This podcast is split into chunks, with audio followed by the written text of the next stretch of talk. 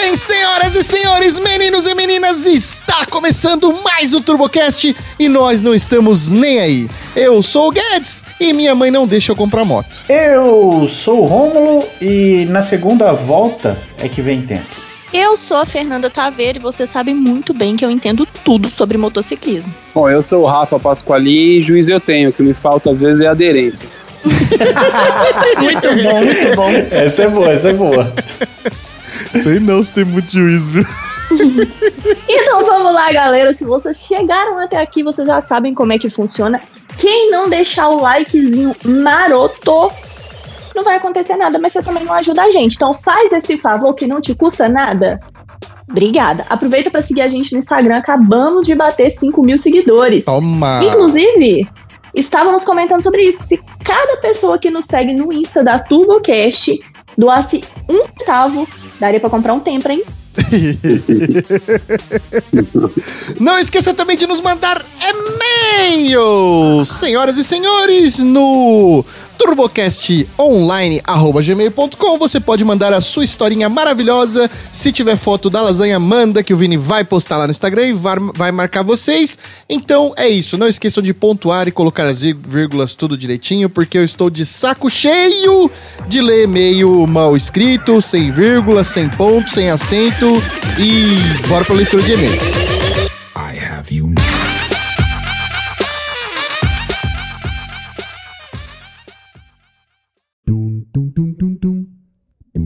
Muito bem, Romulindo! Começando mais uma leitura de e-mail, este quadro que eu vou falar um negócio pra você. Das duas, uma, hein? Ou a gente vai ter que começar a fazer é, leitura de e-mail de live, né? Episódio de leitura de e-mail uma vez por mês. Ou a gente vai ter que escolher os e-mails que a gente quer ler, cara. Não, não, não, não. A partir de agora eu só leio mediante Pix. Ah, pode ser uma boa também. Todo lugar os caras cobram pra fazer as coisas, só não é que é trouxa, trouxa, e faz de ler e-mail de graça, faz live de graça, põe no Discord de graça, faz até propaganda de graça aqui, não faz? Cinquinho, cinquinho no Pix? Cinquinho no Pix? De né? cinquinho, ó. Vamos ver aqui, ó. ó 5, 10, 15, 20, 25, 30, 35, 40, 40. Mano, mais de 100 real aqui na caixa de, Aí, de, de entrada, tá? Aí, ó, 2023 vai cantar. Vocês que espertos. Ah, vocês que não se preocupem com o Pix aí, né? Meus amigos. Então vamos começar essa leitura de e-mail, Romulindo. Vamos, que quanto mais cedo começa, é, com ferro fere. Muito bem, você O- tá sabendo dos ditados. E-mail de Fernando Andrade. Esse aqui também é velho de guerra, hein? Esse aqui é Emiliano, né? Tá de thread dele também, né? Ah, tá. Vários e-mails. Então, esse aqui é o Rolês Automotivos, parte Sabe Deus. Aí ele começa aqui. é, depois de muito tempo do último não, e-mail. Não, não. É assim, começa Não, assim. não, não, não, não, não, não. Por que você separa esses e-mails pra mim? Não é possível, Eu não velho. separo, tá na ordem aí de baixo Não, pra tá cima, errado. cara. Eu só queria pôr um ponto nesse ponto, que é o Tingala Falera tá ganhando na leitura de e-mail, tá? O episódio de leitura Só- de e-mail que vai pro ar em algum Só momento. prova o nível do- dos nossos ouvintes aqui. É que são bons, é, prova mesmo isso. Leia aí essa parte, então. Gala Falera! Depois de. Depois fala que eu fico desanimado. É, depois de muito tempo do último e-mail, passando por atualizar que vendi o Clio e comprei um TSI 2018. Era aquele Clio que fazia mudança, Guedes? Cara, eu não consigo me Ele lembrar, mesmo, mas deve ele ser. mesmo. É o, o Cliozinho das mudanças. Pode ser, pode ser que seja mesmo, então. É ele sim, o, o Vremeio. Não Que sei o é- que é pior, né? Um up ou Clio, velho. Ai, Jesus, um up. Ah, não, TSI 2018 é bacaninha, vai. Não sei se aguenta fazer uma mudança, que nem o Clio aguentou, mas. Então, é mas se fosse pra você escolher, se você tivesse que escolher, sua vida vai se finalizar em um Clio ou em um Up? O que, que você escolhe? Cliozeiro 1.6? Vamos dizer que sim. O dele era 1.6. Fico, o dele era o Clio certo, 1.6, duas portas. Eu fico com o Clio. Ah, eu não sei qual que eu fico, não. Tô Prefiro falando. não responder essa. Ah, você joga a bucha pra mim e só eu Sim. abraço um francês aqui, né?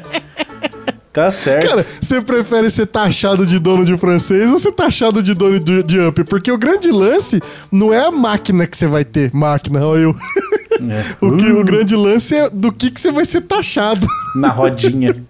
É, entendeu? Bom, já, já falei merda aqui, né? Já fiquei com o francês agora.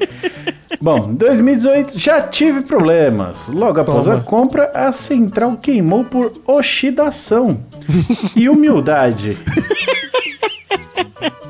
Lê-se oxidação e umidade, tá? Mas eu central, gostei. Central Eu do quê? Multimídia, será? Com certeza não, né? Porque aí é só pôr um dois din lá e já era. Eu, eu sempre gosto de exaltar boas marcas da H-Buster. Isso, da H... tinha uma outra, mano, que era muito ruim. Triste. Era.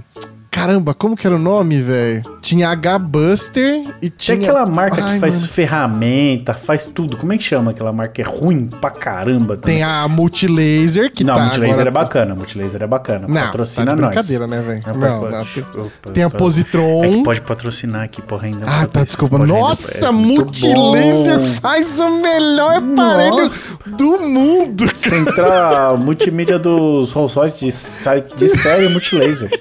É que eles põem outra marca lá. porque- ainda digo mais que um Rolls nem merece um, Não. um- uma, uma multimídia boa dessa, viu? Os caras tiveram que desenvolver uma mais fuleirinha pra pôr. Tá, mas só pra ficar claro, eu acho que não é da, da- dessa, dessa central que ele tá falando, não, tá?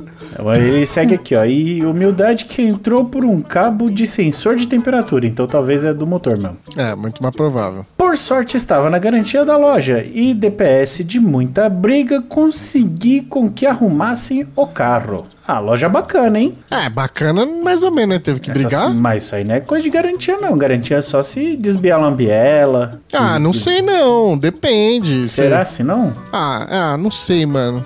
É que é meio complicado. Eu, se eu fosse lojista, não ia querer pagar, mas eu, se eu não. fosse cliente, eu ia querer receber. É bem que assim. Hoje quase não tenho dor de cabeça por causa do carro e fui promovido recentemente para especialista. Ah, Tá, porque você pera. tem um up, né? Agora tem um up. É. É. E aí, Mas chegou especialista o de quê, especialista de, de, vou falar, de piroca. Ele era um do, do time de engenheiro, será? especialista da minha.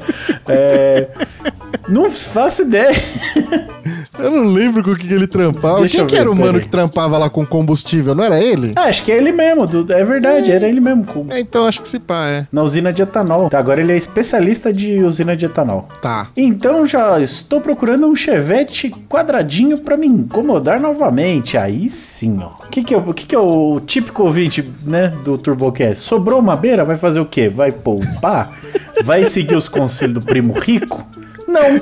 Vai seguir os conselhos do TurboCast. Já tá lá com quatro abas do LX, certeza. Mas eu tenho a sensação de que os ouvintes do TurboCast, quando pararem de ouvir TurboCast, vão melhorar de vida. Não, é, é assim, ó. O cara que era o especialista antes dele lá, é, já tava de licença, porque teve um negócio, um probleminha de saúde lá.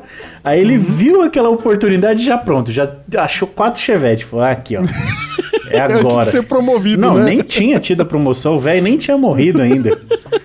Agora concretizou, malandro, é só proposta. Ô, mas qual Chevette que é o Chevette quadradinho? Ah, tem o- Chevette quadradinho e tem Chevette redondo? Os últimos, né? O Antes é tubarão e os outros é os monzinha. Ah, tá. É, é, não é. Tá, entendi, entendi, entendi. E forte abraço, acabou. Só isso. Só isso. É meio, meio curtinho, muito Do bom. bom. Meio do bom. É Fernando David Andrade. O, o Up aposto que tá original, porque ele não mandou uma caralha de uma foto. Ah, não, certeza. Que mas o caso, Cliozinho. Tá bom. Então, mas a função do Up dele é a mesma função do Cliozinho, né? Pra ser o carro pra usar todo dia e fazer umas mudanças quando precisar. Vai fazer uns carretos. Então, acho que não, não faz muito sentido ele ficar dando uma fuçada no Up, não. E aí, por isso que ele tá pegando o chevetinho, né? Pô, saudade do Cliozinho, hein? ele não deve estar com muita, não. Fernando Andrade, obrigado pelo seu e-mail. Vamos para o próximo. Ai, caramba, eu devia realmente ter lido o, outro lá, hein, mano. Se. Está grandão, velho. se lascou. Bem feito. Puta que eu pariu, vou até me arrumar na cadeira aqui.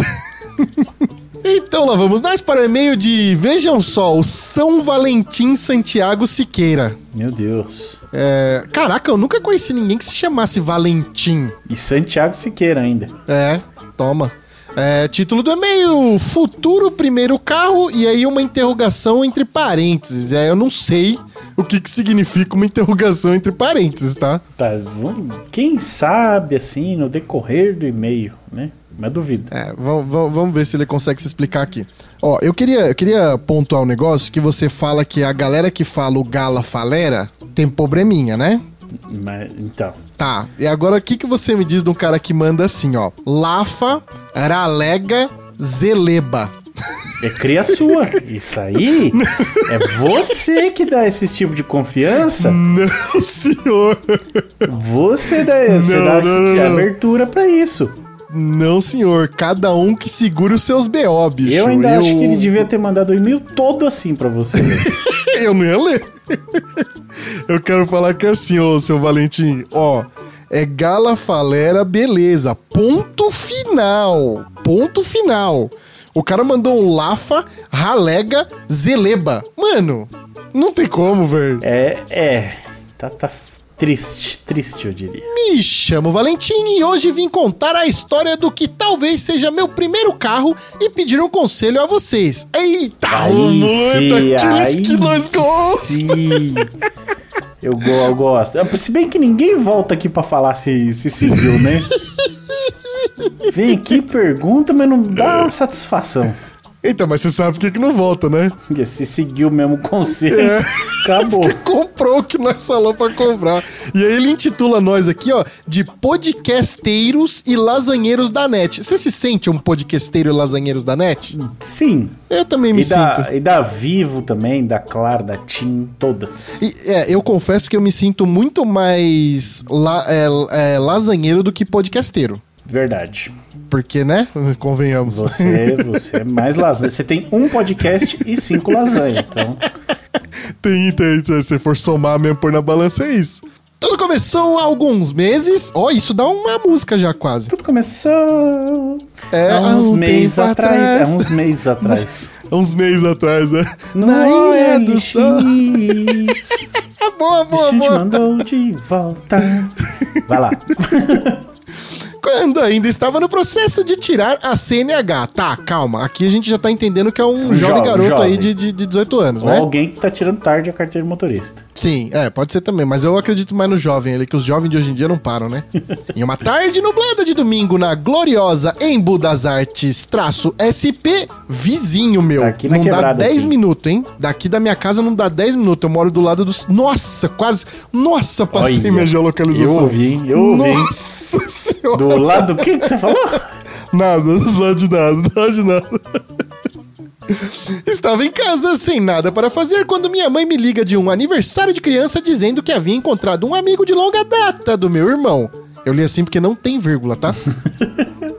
Ó, eu queria só deixar aqui um ponto que ele tá, já começou errado. Que se a mãe dele Porque tava ele- no aniversário de criança, ele tinha o dever de estar lá também. Mano, é burro, né, mano? É, vacilou, vacilou. Perdeu. Ó, os caras, ah, pá, revoada, ah, pá, balada, ah, churrasco com os amigos, Vai cerveja. pra balada, não Véi, tem um risole na balada. É, não vai tem tomar no cu de vocês. pipoquinha é. doce. Nossa, já tô pensando naquela mesa cheia de brigadeiro, Briga- bala de coco bala que de gruda no coco. dente e não Com sai. aquele papel, No- papelzinho crepom, sim. Nossa. A bala gruda no dente e não sai Agora nunca mais. imagina na revoada se tivesse isso. Não tem, não tem. É só droga, bebida e um monte de mulher pelada, É, velho. Não, a não vale a pena. É. Ela disse que ele tinha uma proposta pra me fazer e que se eu quisesse, ele me buscaria em casa para tratarmos disso. Ó, Coisa boa não é, Aqui, né? se é, o cara tá se tô- desprendendo a fazer, o, o, ir até. Não pode ser bom. Mano, ninguém que vai, faz... vai fazer uma proposta vai com uma intenção onde. Hum, Ah, deixa eu fazer uma proposta pro meu amigo sair ganhando alguma coisa. Hum, não vai, não vai. Curioso, falei que ele poderia vir e depois de um tempinho, ele apareceu em casa com um Corsa 2009 1.4 hatch, zero de tudo, dizendo que tava afim de vender pra mim. Pera, né? Ó, já vi proposta pior, viu? Então, da- das propostas que aparecem na vida, né? Eu vou falar que um Corsa 2009 1.4 não é das piores, né? Se tiver zero de tudo como ele tá falando aí, rapaz, tá, é, o perigo dizer que é até uma boa proposta. É, o problema é que o zero de tudo de um ouvinte do TurboCast tem que tá vendo, não vai dar não. Ele tem esse carro desde 2010. Sempre cuidou muito bem e tá montadinho.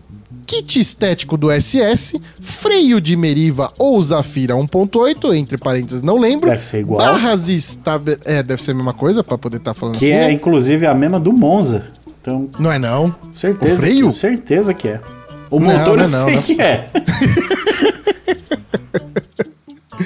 barras estabilizadoras, cambagem regulável na dianteira, pneus semi-slicks, bancos de Sonic, volante de Vectra e a lista segue. Ô, louco. Tá. Não, vai Vamos pedir um, dessa não, lista vai aqui? pedir um rim do jovem aí. É. Cara, eu, eu, eu, eu- tá me preocupando uma coisa aqui nesse e-mail. Vamos lá. Primeiro carro, certo? Aham, 18 anos, é, certo? É, tem muito carro aí, né? Faz Se sentido. bem que a parte importante mesmo, que é o motor, tá pouco. É 1.4. Não, tudo bem. Não, isso aí não é que não. Esse lance de tipo motor pouco, 1.4, essas coisas aí e tal, a gente- aí não dá pra discorrer muito, porque hoje em dia você vai pra track day e tem gente andando de 1.0. Aí também o jovem se empolga, porque ele tá ali com toda essa lista de coisas. Então, 1.4 já é perigoso pro jovem, inclusive. Já fica verdade. Mas o que tá me pegando muito aqui é, é que tá meio que um carrinho ali querendo ser um carro de pista, né? Pneu semi-slick, os caramba, pra um jovem que tá comprando seu primeiro carro. Aí a mãe que não tá sabendo que, que tipo de coisa ela tá levando pra casa, né? Porque Pois é. começou com a mãe. É, se pá que era até bom mesmo ele não tá lá no aniversário. é um carro simples, mas muito legal de dirigir. Como concluímos andando pelo famoso Toug da Estrada do Capoava. O que, que é Toug? É, aquelas. Touge. não é Tog, Tog. Aquelas corridas de montanha do Initial D. Mas acho que ele escreveu errado então, não, né? tá certinho, é desse jeito aí. T-O-G-E. Tog. Eu achei que não tinha o E e tivesse um H, mas tá bom. Tog Batoro. Nossa, você falou até com uma entonação de velho japonês. Assisto muito vídeo da. Olha, como é que é? Optima, Optimum GP lá. Ah, Aquela revista Ah, do pronto. japonês lá. Enfim, sabendo que eu gostava de carro e que eu cuidaria do Corsa se fosse meu, ele me ofereceu o carro e ainda uma porção de peças, como suspensão mais baixinha com amortecedores novos. Ó, aqui tem um cara honesto, cara é né? legal, Gentil, né? Mas será que ele casou, esse amigo dele, hein? Eu, eu, eu, eu, eu, eu fiz um- uma vírgula aqui, mas essa vírgula tem mais coisas, tá? Mas só pra avisar. É, é porque geralmente, o que, que acontece, Romulindo? Quando você vai vender, eu pelo menos era assim, né? Quando você vai vender um carro que você tem peças sobrando, o Hum. que, que você faz? Você vende o carro e fica com as peças pra você depois vender no Mercado Livre. Você acha que vai vender, né? Oh, mas vende, dependendo Vende. das peças, vende. Não, as peças eu sei que vai. O problema é a preguiça de ir lá fazer o anúncio, aí depois tem que mandar. Ah, não, sim. Aí tem que ficar É, explicando, ah, não serve no Corsa do primeiro, só serve no Corsa 2014 pra frente. Essas É, pra coisas. ser, pra ser bem honesto, vender, vender mesmo, só vende no boca a boca, né? Pros amigos, né? É. É, isso é verdade. Mas, mas eu, eu faço isso, né? Esse cara Ah, tá não. sendo gentil em dar as Enche- peças enche tudo o junto. porta-mala com as coisas, vai embora. Mas daí pede um pouquinho mais caro, Aí então? Pede uma beirinha, né? Ah, então tá bom. Então, então acho Ou dá justo. menos desconto, porque na verdade você já pôs ali o preço. É, também. e aí ele continua com a lista aqui, ó. Um jogo de rodas, várias peças de reposição e ajuda para mexer no carro quando precisasse. Ó, agora que a gente achou então, né? Esse cara tá querendo comer a bunda dele, certeza. Mano, tem aqui. Eu acho que tem alguma coisa muito errada, velho. Tá muito bom por enquanto. Mano, o cara ofereceu um carro bom, com coisas boas, um monte de peças sobrando e ainda se ofereceu Saiu de mão uma de festa obra, de criança pra fazer isso. Ele saiu de uma festa de criança. Não tá fazendo muito sentido, né? Isso aqui tá Hum. com cara de cilada, velho. Ele disse que não está com pressa de vender. Ah lá. Isso aí é a frase de quem tá vendendo um carro que sabe que ninguém vai comprar. não, não, tô com pressa de vender. É que nem eu com a Mercedes. Cara, mas por que que você não anuncia a Mercedes lá? Falei, não, não, tô com pressa de vender, não. que só venderia se fosse pra mim e que faria um preço na moral. E aí, entre parênteses, aqui ele colocou, não citou quanto exatamente. Cara, tá, tá, tá, aí, mano, tá aí, tá aí, ó. Tá muito estranho isso aqui, velho. Só vem ia vender se fosse pra ele, não falou preço. Tá muito, tá muito estranho isso aqui. Entretanto, tem uma única questão. Eu não preciso de carro agora. Tá. Mano, todo esse rodeio pra falar que o cara não, Não vai comprar. Tudo isso pra ele não vai comprar. É só pra fazer inveja. Mano, ô Valentim, me manda o contato desse cara aí, mano. Que se for bom esse preço aí que ele tá falando mesmo, eu pego esse Corsa aí. E eu já explico por quê. Agora vem o julgamento de vocês. O julgamento já começou É, já o seu nome. Abraço essa lasanhinha, uso pra dar rolês ocasionais e cometo um erro financeiro ou sigo andando a pé e espero precisar de um carro pra ter um? Isso aqui era uma pergunta, eu fui lendo como se não fosse, tá? e aí, o que que você acha? Bom, tô vendo aqui agora as fotos do carro. Eu acredito que não, dependendo do preço que esse cara pedir, porque ele não vai pedir tabela nesse carro, Não vai, não vai, não vai. certeza que vem uma beira a mais aí que ele vai, vai- tudo isso aí que ele falou aí vai ser melhor ainda quando ele quando o vendedor contar, né? Não é só uma suspensão, é uma suspensão que Os pneus o slick. pneu aqui, esse pneu aqui não tem no Brasil, essas conversas. Máscara negra que eu mesmo que fiz, com spray importado, nunca mais vai entrar água, essas coisas. É, vai custar caro. Vai custar caro. Dependendo de quanto custa caro, se não for tanto caro, parcelinha for boa, olha, e se tiver condição, não precisa nem ter plena condição de comprar, não. É, tiver perto do, do dinheiro que precisa. É, mano. Eu já abraçava, fácil, fácil. Ó, eu vou, eu vou falar pra você. A tabela de um Corsa desse aí, ó, 1.4, 4 portas, 23,400, Romulindo. A tabela. Então, o cara vai pedir olhando aqui 26. Não, muito mais. 28, tá maluco? então. Ó, eu posso falar, o cálculo de quanto esse cara vai pedir é o cálculo que tá neste episódio de hoje, que é o cálculo que o, o nosso amigo Rafa fez pra poder vender a BM dele. É valor do carro, valor que gastou no carro, menos 15%. Ixi. Toma esse cálculo. É o que ele vai pedir. É 30 Mano, pau. ó, qu- quanto que você pagaria nesse Corsa, Romulo? 26,700. 26,700 você pegaria esse Corsa? Parceladinho. Tá. O que eu vou dizer pro nosso amigo Valentim é o seguinte: 26,700, que é a margem aqui com o erro pra cima ou pra baixo aí de 10% do Rômulo, é, com esse dinheiro eu procuraria outro carro. O Corsinha tá bonito, tá ok, tá tudo, tudo mas eu prefiro um carro velho. Eu acho que eu não compraria esse Corsa. Eu gastaria 10 num carro velho e sobraria 16,700 pra fazer um monte de atrocidade. Meu Deus do céu. Não, mas é que faz sentido, cara. Não faz, dizer, não, não faz sentido. Não faz nenhum sentido, Guedes. Não faz sentido pela bandeira que eu defendo É. aqui no TurboCast. Agora, pra uma vida de uma pessoa normal, não faz, o faz. menor sentido. Mas tá dado as dicas aí, agora é com ele. É, é. O Rômulo falou pra você abraçar por 26,700. Mais que isso, não. Menos do que isso, sim. E eu tô falando pra você que com esses 26,700 que a gente tá deduzindo que você vai pagar, eu acho que você tem que comprar lasanha, mas beleza. Não põe preço nas coisas dos outros, não vai falar mal. É, Isso aqui é ótimo, adoro essa. É, pra mim é terapia isso aqui. E, e ainda quero dizer mais, tá? Corsa não entra, não se enquadra em lasanha, tá? É, desse ano ainda não. É, e aí ele mandou aqui um abraços do ouvinte semi-conterrâneo. Valentim, ele mandou uma carinha piscaninho assim, ó, que é tô um ponto, vírgula também. e uma... Eu dei uma piscadinha também na hora que eu falei aqui. É, é, é, é mano, Você faz isso? fazer eu, programa eu, eu fico muito. imitando os emojis que vem, mano. Ou quando eu mando emoji, eu mando beijinho e faço be- be- beijinho. Você tem que gravar aqui comigo pra você ver como é que eu faço a abertura, pai.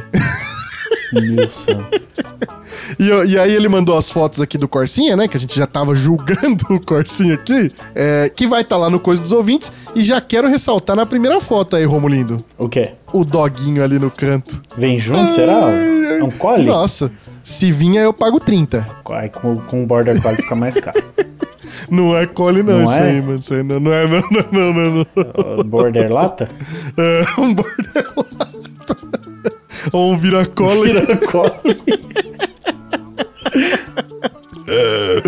Valentim Santiago Siqueira, muitíssimo obrigado pelo seu e-mail. Ui, bora pro episódio. Ó, va- vai lá no Coisa dos Ouvintes e fala quanto vocês pagam no Corsia. Ou no cole. Ou no collie.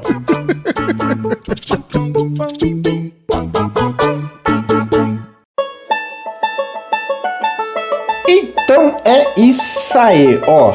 É a segunda vez que a gente tá trocando ideia com esse cara. Por, Por incrível que pareça. Por vacilo meu. É a segunda vez que a gente troca ideia e tá sendo a primeira que vocês estão ouvindo.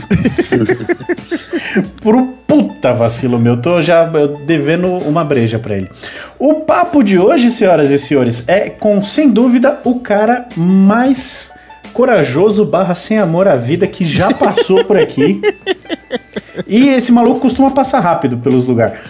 Meus queridos, vocês já ouviram falar na Isla de Man? Nossa, Maria. Quem sabe do que eu tô falando já tá entendendo. O papo de hoje, meus queridos, é com o Rafael Pasqualim. E aí, Rafa, você tá bom? Boa noite, pessoal. Tudo ótimo e vocês? Caraca, só, Bom só do demais. Lulu ter falado só do, do, do Islands of the Man já me deu medo, velho. Nossa, eu go- gostei desse. Que língua que é essa aí que você falou? Não sei se tá certo. Tá certo, Rafa? É, o pessoal fala Isle of Man, né? Aí, Isle, ó. Isle of Man. Ah, Só dá uma Quase bolada, acertei. Né? Eu sabia essa com laranjas. Acho mais legal Isla de Man mesmo, mais legal. Que, aliás, já podia até falar disso, né? Já vai direto assim? Ou não, não sei. Não, primeiro- você tá esquecendo de mim? Ah, é. Ah, é verdade. Oh, Desculpa, minha única Fernanda. contribuição você vai cortar? Nossa, já tinha me esquecido. Desculpa. Desculpa. Então, Rafa, seguinte, aquelas, né, que tô, tô que nem o Gué na nossa primeira conversa. Tá, tá rolando aqui uma intimidade que ele não me deu, mas... tudo bem te chamar de Rafa? Lógico, tranquilo. Ah, tá também bom, ele já começou o papo te chamando de cara gordo e peludo. Tá tudo certo. Bom fazer este adendo. Bom fazer este... É uma pena que nós estivéssemos gravando esse momento. Isso ia ser muito bom, né? Pois é, então. Não, já- deixa eu explicar aqui pra quem tá ouvindo e não entendeu. Bulhufas, o, o Eu, Rafa. eu, eu vou explicar, melhor eu vai, explicar. vai, você defenda.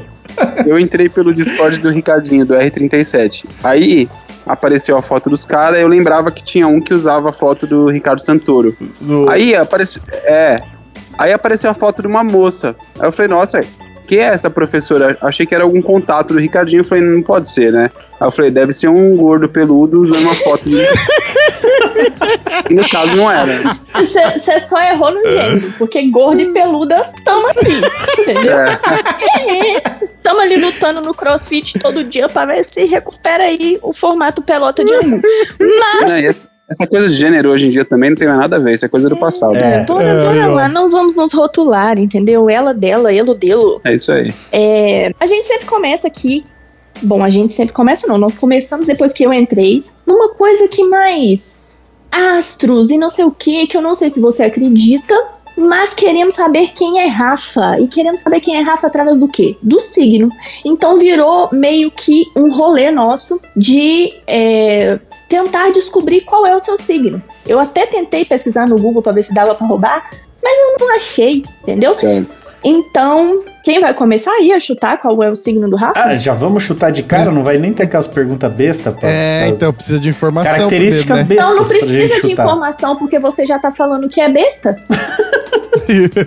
Desculpa meu ceticismo. Não, mas vamos lá, eu vou dar uma pista então. Eu Vai. sou ciumento. Ixi, Ah, ciumento. hum, não me ajudou escorpiano? muito, não. Não. É de sertanejos. De Sertanejo, sertanejo. Caraca, não me ajudou muito, não. Quantos signos são? São 12, né? 12, né? 12 e a princesa Saori. Ah, então eu vou de Sayori, mano. Para, Guedes. Não, tô Você tá ligado, você tá ligado no rolê, vai, vai. Puta, mano, eu não faço a menor ideia. Sagitário. Não. É pura sorte, né? Vai, Rodrigo Santoro. Ai, caramba, é gêmeos. Não. É Quase. câncer? Não. Ah, então não sei Não, tá, vamos chutar todos agora. Faz Eu sou a pior cigana do rolê, vai. O dia que a Fernanda acertar, nós vai soltar fogos aqui. É, Eu nunca prometi nada, tá? Só pra deixar claro. é, nós somos pior de horóscopo, velho. Meu pai. Qual, qual signo que é, Rafa? Não, é touro. Ah, se você tivesse falado que é muito comilão, talvez a gente tivesse acertado, Mas pô. já, já teve um touro, por isso que eu não chutei. O... Ah, Não. para. Aí você acha que só porque o convidado já rolou aqui, nós estamos escolhendo por signo agora, pra É, não agora, repetir, é, né? pra não repetir, não pode repetir. Então tá bom. Não, eu até acredito nessas paradas, tudo. A minha esposa, ela trabalha com um monte de coisa de energia holística, tal, tal, tal, mas é, eu só não me aprofundo, mas eu acredito em tudo isso. Acho legal pra caramba. É uma Então coisa... eu vou te dar, Ah. vou te dar as características e você me fala se sim ou se não, tá? Tá. Se você achar que não bate, finge que eu nunca falei. Se você achar que bate, você fala, nossa, realmente eu sou muito taurino. Tá, vamos lá. Então vamos lá. Café emotivo Emotivo? é. Não. é também essa não é uma característica. Ué, Você é possessivo, sou. sincero, Sou. disciplinado. Ahn, Não, É o que não tem que gosto. ser, mano. Disciplinado tem, Tem que, que ser, ser, velho. atleta Na de alto sua nível profissão tem que ser. muito, ah, é velho. porque eu gosto. Guloso, Sim, teimoso, muito. metódico, Muito. esforçado, Muito. confiável. Muito. Taurino, gente. Aí, ó. Já, já era, já era. Ó, É. pela primeira vez você teve sucesso nesse negócio aí. Eu vou até salvar o site que eu tô colando aqui, porque esse é ai. Então, Ô, ô, ô, ô, Rafa, recentemente a gente fez um episódio aqui de uns motoca. Hum. É, de uns motoca assim, né? É, modo de dizer, né? Que foi com o. Oh, meu Deus do céu, até me fugiu o nome dele da cabeça aqui agora, pelo amor de Deus. Do, do, do, do Beto Carreiro. Oh, meu Deus! Vai, vai Nossa, que você ele vai ficar consegue. muito. O Ele vai, Mafra. ele vai ficar muito bravo agora se eu não, não, não falar o nome dele. Puta que pariu, bicho. Vai que você consegue. Ai, meu É o Deus. Diego- o Diego Mafra. Diego Mafra. Diego Puta Mafra, Diego Mafra. pariu. Você conhece O o Diego? Diego? Não pessoalmente, mas eu conheço de rede social. Eu sei que ele é estante, né? Que ele faz as manobras Uhum. de William, parada. E eu acho que, se eu não me engano, ele morou fora. Fez sucesso lá fora também, né? Exatamente. Legal, esse cara é muito fera, muito fera mesmo. Ele, lá atrás, há muito tempo, a gente teve o primeiro brasileiro que fez sucesso lá fora, chamado AC Farias, Antônio Carlos Farias, que nem voltou pro Brasil, ficou na Espanha e tal. Foi muito bom. Ele citou esse maluco aí, que o cara foi, tipo, precursor de um monte de manobra, né? Exato, exato. E o cara fez vida lá fora. E, tipo, ele. é, ele, tipo. Ele deu um. Ele profissionalizou o grau, sabe? Uma coisa que, tipo, a gente não tinha. Aí se perdeu um pouco isso. A coisa ficou meio marginalizada. E aí, de um tempo pra cá, voltou a profissionalizar. Tipo, tem grandes atletas aí que são. São profissionais do, do wheeling mesmo e do, do estante, né? Que, que re- requer mais manobras, não é só empinar e tal. Pode crer. Ó, pra quem, quem ficou interessado aí e quiser ouvir, o episódio 111, a gente trocou essa ideia aí com o Diego Mafra. E Caraca, Legal. o esse- Romulindo esse- vem até preparado mesmo, hein? Ah, rapaz, aqui é informação. É, como você falou, o, o grau, né, o estante lá fora é mais valorizado. Você acha que isso vale pro motociclismo em geral? Totalmente. Lá fora, bom, os, os europeus estão 500 anos na nossa frente em muitas coisas, né? E no motociclismo eles estão alguns anos também na frente. É, agora que a gente tem no Brasil, sei lá, 8 anos, 10 anos, a gente tem a Honda Junior Cup, por exemplo, uma categoria que eu sou tutor, onde competem crianças de 8 a, a 16 anos. Caraca, oito anos já Oito? tem uma criança sentada numa moto? É, Com rodinha? não, pior que não, e é moto velocidade, as motos dão 140 por hora e tal. Tá porra, mano. Quem é o pai? Cadê mas- o pai dessas crianças? O É, Rafa, então. o Rafa é o É. pai dessas crianças. É tipo isso.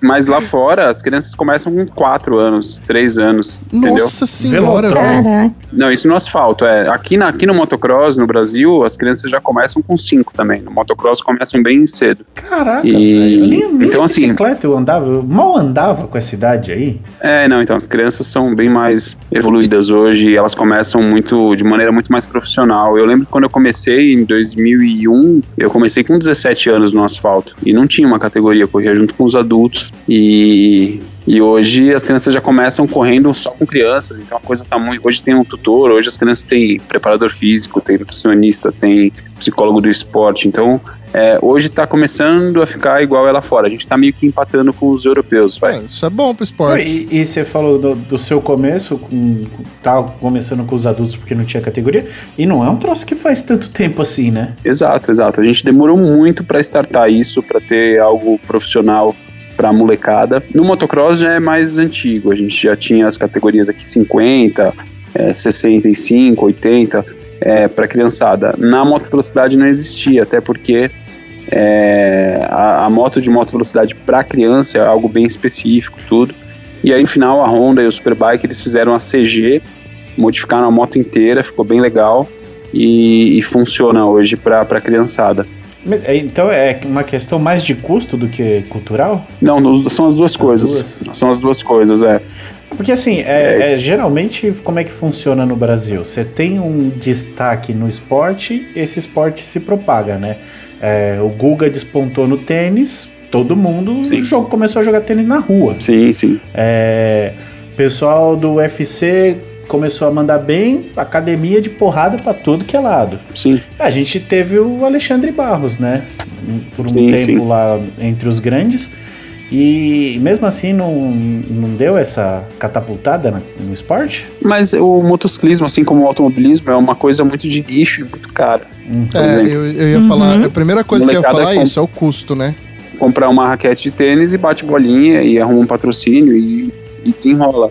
É, no kartismo ou no motociclismo, o, negócio, o investimento é muito alto até a coisa começar a reverter, até você começar a gastar, a, a correr sem gastar e depois a reverter em salário e tipo é, a porcentagem de você tipo recuperar todo o investimento e depois ficar rico correndo de moto ou de carro é bem pequena assim de, de ter êxito. Ah, acho que só de reverter que você falou, né? De deixar de gastar e começar a ganhar já é uma porcentagem minúscula, né? Exato, É exato. muito difícil. É bem difícil. Mas assim, a gente tem que descobrir quem é que foi o brasileiro que se deu bem no beach tênis, né? Pra acontecer o que aconteceu agora. Verdade, Eu velho. não sei quem foi. Que Nem é esporte. Ah, se lascar quem joga beach tênis. Não, pior que é da hora, velho. É da hora. É frescopau com rede, não, não tem graça. Mas é legal, velho. Você pega o copo Stanley e coloca ali na mesa. Olha Põe só, seu sapatênis. Miguel Pérez é o nome dele, hein? Miguel Pérez é o brasileiro prodígio no beach tênis. Ele é o número Ai, 51 meu no ranking mundial. A professora, ela chama professora porque ela fica com o Google aberto, né? Não, porra, eu sou professora de educação física. Ah, entendi. Olha, e tem beach tênis na aula de educação física? Não tem nem quadra, né? Mas a gente tenta. Assim, Tem no caso- peteca. Ela pega a peteca É. assim, as crianças ficam dando umas, umas tapas na peteca assim. Eu acho que você tá confundindo com badminton, tá? É, Não, na minha época de escola existia o badminton, tipo, foi, foi quando surgiu esse negócio aí. Surgiu não, né? Virou moda. Que também não foi, né? É, também não foi. É, mas é, é bem legalzinho. E as motos? O que, que falta pras motos ir? As motos ir pra onde? A gente tá no melhor momento da moto velocidade brasileira. Sério? de todos os tempos. É, a gente tem muitos pilotos sendo exportados, a gente tem os campeonatos aqui acontecendo de uma maneira, apesar da crise, apesar de tudo que está acontecendo no mundo, é, os campeonatos estão sólidos e o nível está altíssimo, então assim, é, o principal nome hoje, a gente tem dois principais, né, o Eric Granado, é, que, que tá sempre ali na Moto E, ganhando corrida e quase ganhando título, e tem o Diogo Moreira, que é o Dioguinho, que começou no motocross e depois foi para Espanha bem cedo e teve. Hoje ele fala até que português enrolado, de tão espanhol que ele já é, mas fez o caminho perfeito e hoje tá na Moto 3, já assinou o contrato pro ano que vem. Caramba. É, anda entre os top 10, é o principal nome hoje em Que dia. da hora. E, e é comum essa migrar assim de terreno? É comum, porque falando de trajetória, assim, a gente tá. A gente tá num país que a gente sabe da diferença de, de, de, de valor de moeda, é, diferença de tecnologia, diferença de nível de autódromos, é, conhecimento técnico. Por exemplo, se a gente fala de automobilismo, os argentinos, eles são muito, muito fortes no automobilismo lá. Eles têm muito conhecimento, eles fazem aqueles motorzinhos Fiat virar 12 pau, eles têm a turismo carreteira. Quem? Acho que eu vi É. falando. O Rubinho, uma vez eu vi falando que na Argentina você tem corrida todo final de semana. Todo final de É. semana os autódromos tem alguma coisa acontecendo. Quer ver uma coisa engraçada? Você já viu algum piloto argentino é, na, no Campeonato Mundial de Turismo, indo pra Fórmula 1, coisa assim? Depois do Fanjo, não teve mais ninguém. Então, mas é, o automobilismo é tão forte na Argentina, tão forte, que os caras. Igual a gente tem a Stock Car aqui, que é uma baita categoria de sucesso, talvez eles tenham 10 Stock Cars lá. Ah, Entendeu? Não Então- precisa sair. Não precisa sair, o cara, o cara faz a vida dele, o cara, tipo, compra a casa dele sendo piloto de automóvel, entendeu? Caraca. Então, mas, mas lá rola de, de ganhar um dinheiro mesmo? Porque aqui pra ganhar dinheiro com automobilismo, com qualquer coisa que tem motor, é quase, quase que impossível, né? Lá rola muito mais do que aqui, muito mais do que aqui. E agora eu não sei com a crise que tá lá, mas É, agora assim, tá sempre, foi, É. sempre foi muito forte. E aí, e não só no nível de pilotagem, mas principalmente no nível de preparação, de ajuste, de telemetrista, de engenheiro, de tudo. Toda a cadeia, caras- né? Do... É, é, os hermanos são muito bons no automobilismo e a gente tá, né, a gente não chegou nesse nível no motociclismo aqui ainda, tá? Mas o nosso motociclismo aqui tá começando a ficar cada vez mais sólido e a gente tá tendo a chance de criar grandes talentos aqui e também de exportar grandes talentos para fora, para que, que vão para o campeonato mundial, enfim. Caraca, eu não, não tinha essa. Nossa, eu achei que eles tinham muito, mas que não, não fosse com, essa, com esse nível de qualidade aí que você tá falando. O argentino É. é bem legal, é bem legal. Até por isso, É né, que forte. a gente acaba não, não ouvindo falar, porque eles não vão pras categorias que a gente acompanha aqui. Sim, Eu sim. digo a gente, não, é bem eu legal. digo a gente assim, eu que sou a pessoa ignorante. A galera que é, mais especializada vai conhecer com certeza. Mas eu acho que por mais de uma vez, ô Romulo, a gente já falou aqui no TurboCast do quanto os caras são brabo na arrancada, por Sim. exemplo, né? Os argentinos são brabo na arrancada. E eu acho que assim, você pegar a arrancada como exemplo, pelo menos aqui no Brasil, que é muito forte, você tem uns puta de uns campeonatos sinistros aqui, tem nego gastando mais de milhão em carro de arrancada. é, eu acho que é uma boa referência pra você saber que os caras de lá da, da Argentina também, também não estão pra brincadeira, não, em modo geral, assim, no automobilismo, né? Se eu não me engano, o primeiro Volkswagen 4x4, tipo, teve o primeiro, o que eu me lembro, o primeiro golzinho 4x4, acho que quem fez foi. Vitor? Era um gol preto. É, eu não lembro, foi com, foi com tração de Audi S2, alguma coisa assim. É, era um carro muito rápido, mas antes disso, se eu não me engano, veio um Volkswagen da Argentina, não sei se era uma Uma Saveiro. A primeira, É. o primeiro quadrado 4x4 que eu tive contato, assim, que eu conheci, foi essa Saveira Argentina aí. Exatamente. Então, assim, os caras são bem evoluídos nessa parte. E, e é bem bacana ter essa troca aí, ter os caras vindo pra cá desafiando a gente. Isso tá acontecendo no motociclismo agora. O campeão argentino, é, que ganhou lá o Ramiro, é, ganhou o campeonato do ano passado. E acho que ele é sete vezes campeão argentino já. Ele é bem forte. Caramba. Ele tá correndo o Superbike aqui com a gente e estamos dividindo curva lá. Eu tô correndo de Honda, né? Sou piloto da Honda, corro o Superbike na categoria 1000 e, e tem um argentino aqui, tipo, dando trabalho pra gente. Que da hora. Caraca, velho, que da hora, mano. Você anda no Superbike só ou você anda em alguma outra categoria ou algum, alguma outra modalidade também? Então, eu fiquei alguns anos sem competir por conta do Covid e tal. Eu fui pra Honda, é, eu, eu era, fui piloto da Yamaha há cinco anos, aí fui pra Honda pra ir pra Ilha de Man, voltar pra Ilha de Man depois de um hiato de seis anos, eu acho. E aí veio a pandemia e cancelou os planos, e aí eu fui correr no Superbike esse ano, né? Então, pela primeira vez estou fazendo uma temporada completa aqui no Brasil, porque o meu foco sempre foi fora, e tô em terceiro no campeonato. É, talvez agora quarto, teve corrida em Londrina esse fim de semana, fiquei em quarto lugar. Não sei, mas a ideia é terminar em terceiro ali, mas disputando com os moleques de 20 anos e esse argentino que tem quase a minha idade, mas que ele é bem forte também. Então, tô me divertindo, é meu ano de aposentadoria, vou parar no final do Ô, ano. louco, você Caramba. tá com quantos anos? Quase 40 já. E 40 39. já é tiozinho pra, pra andar de moto? Puta, eu tô andando com um moleque que é amigo do meu filho, entendeu? Que tem 19. Caralho, Ô, tio velho. Rafa, tio Rafa, olha o que eu sei Tipo fazer. isso. tipo isso, tipo isso. Foi um moleque que eu dei, o Gui Brito, eu dei aula pra ele na Junior Cup há muitos anos atrás, quando ele começou. Então, é, eu achava que eu comecei esse ano, é, eu joguei muito mal. Eu joguei, achei que eu ia ter condição física, condição é, mental, que eu ia estar no pique. E aí, quando você começa com 40 anos a treinar o que os moleques treinam, eu, eu me lesionava nos treinos. Ah, vou treinar três vezes por semana de motocross, vou pedalar todo dia, vou fazer não sei o quê. No treino eu já me inflamava inteiro. Eu fazia fisioterapia quando eu treinava forte, cinco merda. vezes por semana. Que isso, Entendeu? velho. Era só fisioterapia, Caraca, nem fazia exercício. Não, então, exatamente. Porque assim, fala, não, vou treinar igual os moleques, beleza. Vamos pedalar não sei quanto, fazer não sei quanto. Aí você faz, só que eu sou tudo lesionado. Aí começa a inflamar joelho, inflamar ombro, fazer isso, fazer aquilo.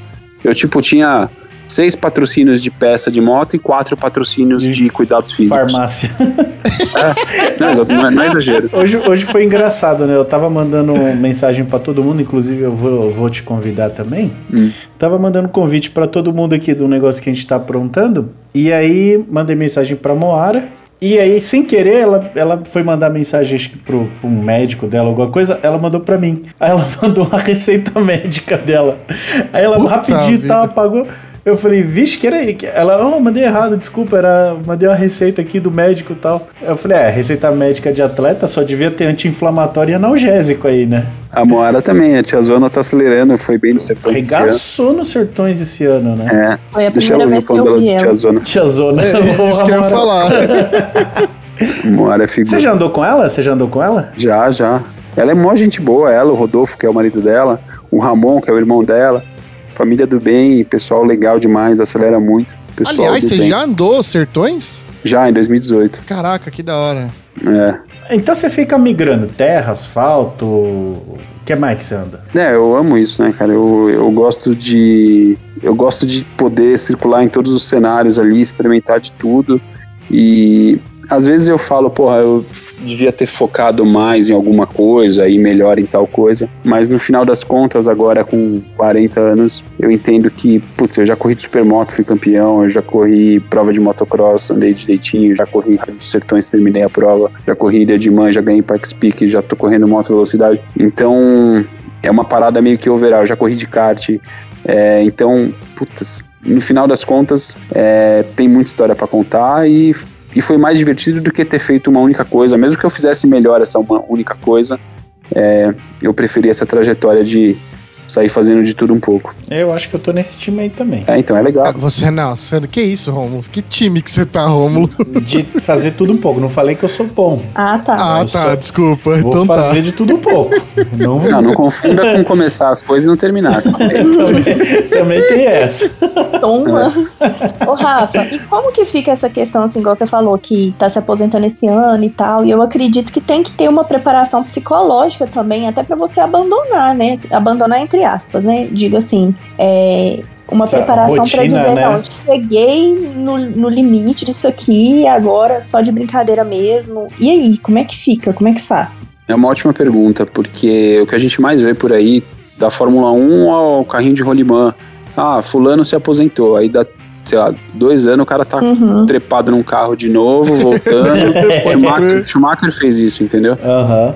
E eu acho que no meu caso, que não sou milionário ainda, é, eu tô virando a chavinha justamente para ganhar grana, para empreender, para tipo trabalhar do outro lado do, do, do, do, do palco ali, sabe? Eu vou ficar cuidando da- das categorias Junior Cup, vou continuar dando os meus cursos de pilotagem.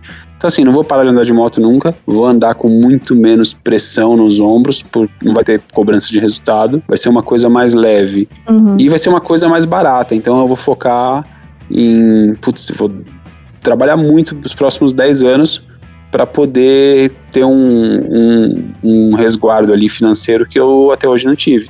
Até hoje foi a win na minha carreira, é, já corri de moto em todos os continentes, viajei o mundo todo, me diverti muito, tenho uma história para contar que daria pra gente ficar uma semana falando, mas é, ainda tem que fazer conta. Puta, vou, vamos para pro Nordeste com a família, tem que fazer conta. Vamos fazer Uhum. isso aqui, tem que fazer conta. Eu quero mudar isso, entendeu? Eu quero investir e ter uma tranquilidade agora. Mas o, o esporte consome o seu caixa?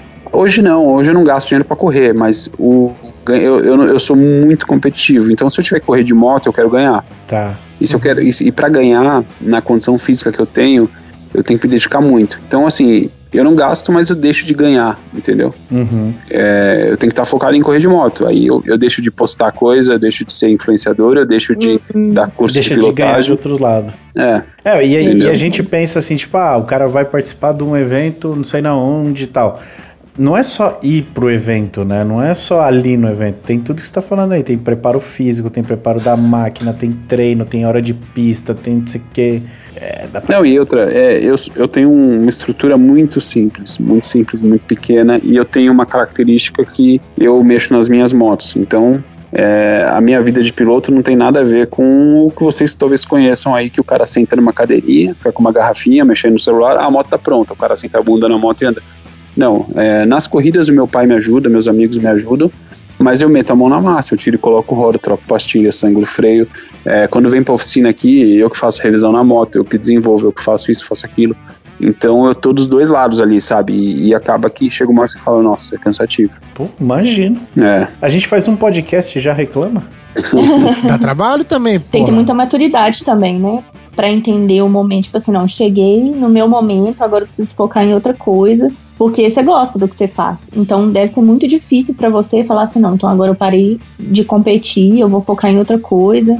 É, e assim, eu- hoje eu tenho certeza que é o caminho certo. Hoje eu tenho certeza. Talvez no final do ano que vem tenha aquela coceirinha, falar, puta, vou fazer uma corridinha aqui.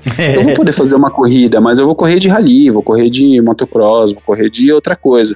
A moto velocidade, eu vou correr de carro, vou- entendeu? A moto velo, que é onde eu trabalhei a minha imagem, onde eu corri a vida inteira profissionalmente, eu vou estar ganhando dinheiro de outra forma. Então, é, e acaba que assim, pô, ontem, quarta-feira, ontem eu fiz um treininho de motocross. Fui aqui no Calango, perto da minha casa, e fiz quatro baterias de 15 minutos lá, numa 450 que eu tenho. Puta rolê legal, sem pressão, sabe? Fiz a cabeça ali, voltei felizão, andei direitinho. É isso, entendeu? Essa terapia É. vai continuar tendo, né? Total. Eu moro, eu tenho uma pista em casa, né? Então eu posso andar todo dia se eu quiser. Acaba que é igual Caramba. piscina, né? Você não anda, você não entra na piscina todo dia, mesmo que você tenha em casa. Mas eu posso se eu quiser, entendeu? Então é uma baita, baita condição. Como assim? É, ter uma piscina em casa facilita pra treino, pelo menos, né? A pista? É. Sim, facilita, mas aí você anda, você anda três meses. Aí, puta, começa a enjoar. Aí não tem ninguém pra você combater ali, tipo, se vem os amigos, tal, você faz um treinão, cronômetro, placa de tempo, pau quebrando, depois um churrasco, tesão do caralho. Agora você tá sozinho ali, puta, tem que fazer, eu faço bateria de uma hora às vezes, no circuito de curva aqui. Cara, uma hora olhando o relógio, olhando a frequência cardíaca, fazendo a mesma curva, tipo, entendeu? É, cara, é, é igual piscina em casa. Você, você compra a piscina, faz lá, tal, puta investimento. Aí no primeiro ano, talvez no verão, você entra direto. Cara, depois de cinco anos, tá verde, entendeu? tipo, você não quer nem cuidar da piscina. Eu consigo traçar um paralelo, como o Romulo diz, eu consigo traçar um paralelo com isso por, por- pelo que eu passei aqui. É, comprei uma mesa de sinuca. Os três primeiros meses, eu ia dormir três horas da manhã jogando sinuca com os meus amigos. Tava o Essa Rui semana Gué vendi- Chapéu, virou o Gué Chapéu. É, é o baianinho. Guedinho de Mauá, é, Guedinho de Mauá. É isso mesmo. Aí, semana passada vendi. É, Mas você então, roubava também, Guedes, ou não? Se liga, você não sabe jogar os bagulho e fica pondo a culpa em mim, ô, de canal. Tá bom. Só porque você não sabe jogar. não, mas é isso, gente. Você tem um, um- um quintal pra andar de moto aí? Tenho, tenho. Eu, eu moro num. Eu, eu não, eu não é, a propriedade não é minha, mas eu moro numa fazenda. Então tem um galpão aqui grande de 500 metros. E aí no galpão a gente tem um circuito dentro do galpão que a gente anda de pop 100, de motinho. A gente Olha! Faz um time que attack. É. hora! Ah, eu quero isso aí, eu quero andar disso aí. Nossa Não, senhora! e outra, a gente, a gente tem um drift kart também. É, a gente faz evento aqui, é um kart com PVC e só anda de lado e é mó técnico, pra andar rápido, é muito técnico, é bem difícil. Ah, não, deixa, É. não deixa eu esquecer mais um convite pra fazer em off pra você envolvendo essas pop aí, tá? Não, só vim, só colar. Vocês são de que cidade mesmo? Cotia. Ah, do lado, velho. É, com exceção da professora que é de lá de Minas. É, eu eu notei pelo sotaque. Infelizmente, eu tô muito longe da realidade de vocês, hein? Não, mas é só você batalhar, estudar, dar bastante aula que você chega lá. Precisa- Olha só, Tô cara. zoando. Pô, vamos. zo- zoeira. É zoeira, zoeira. O...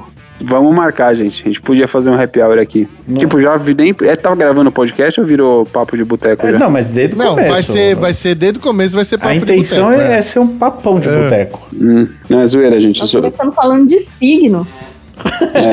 Oh, que, aliás, é, eu tô aqui navegando pelas interwebs, eis que eu estou no seu Instagram e eu vi aqui o Pikes Peak que você falou. Uhum. É, cara, tem alguma categoria das motos que você não andou ainda? É, em Pikes Peak ou o quê? Não, não, no, no geral, porque eu vi aqui o Pikes Peak, aí tem a Ilha de Man que você andou, Aí tem aí tem, velocidade, tem motocross, tem a Motocross. porra toda. Tem alguma categoria das motos que você não andou, cara? Tem trial, moto trial. E drag é bike, uma- eu não vi drag bike ainda aqui, ó. Drag bike também não, que é bem. É bem. É bem. É pouco difundido no Brasil. Mas você moto quer? A gente- trial. A gente arruma pra você, você quer? É, nós Ah, temos eu, eu andei uma vez numa Hayabusa que o Rodrigo Corbizier da GR fez para um, pra um amigo meu que faleceu, pro Diogo. E era uma Hayabusa com 400 cavalos tal. Eu testei essa moto Nossa, Mário. lá na pista da TSW. Foi, um, foi a moto mais forte que eu já andei assim. Era uma Hayabusa Turbo, 400 cavalos de roda.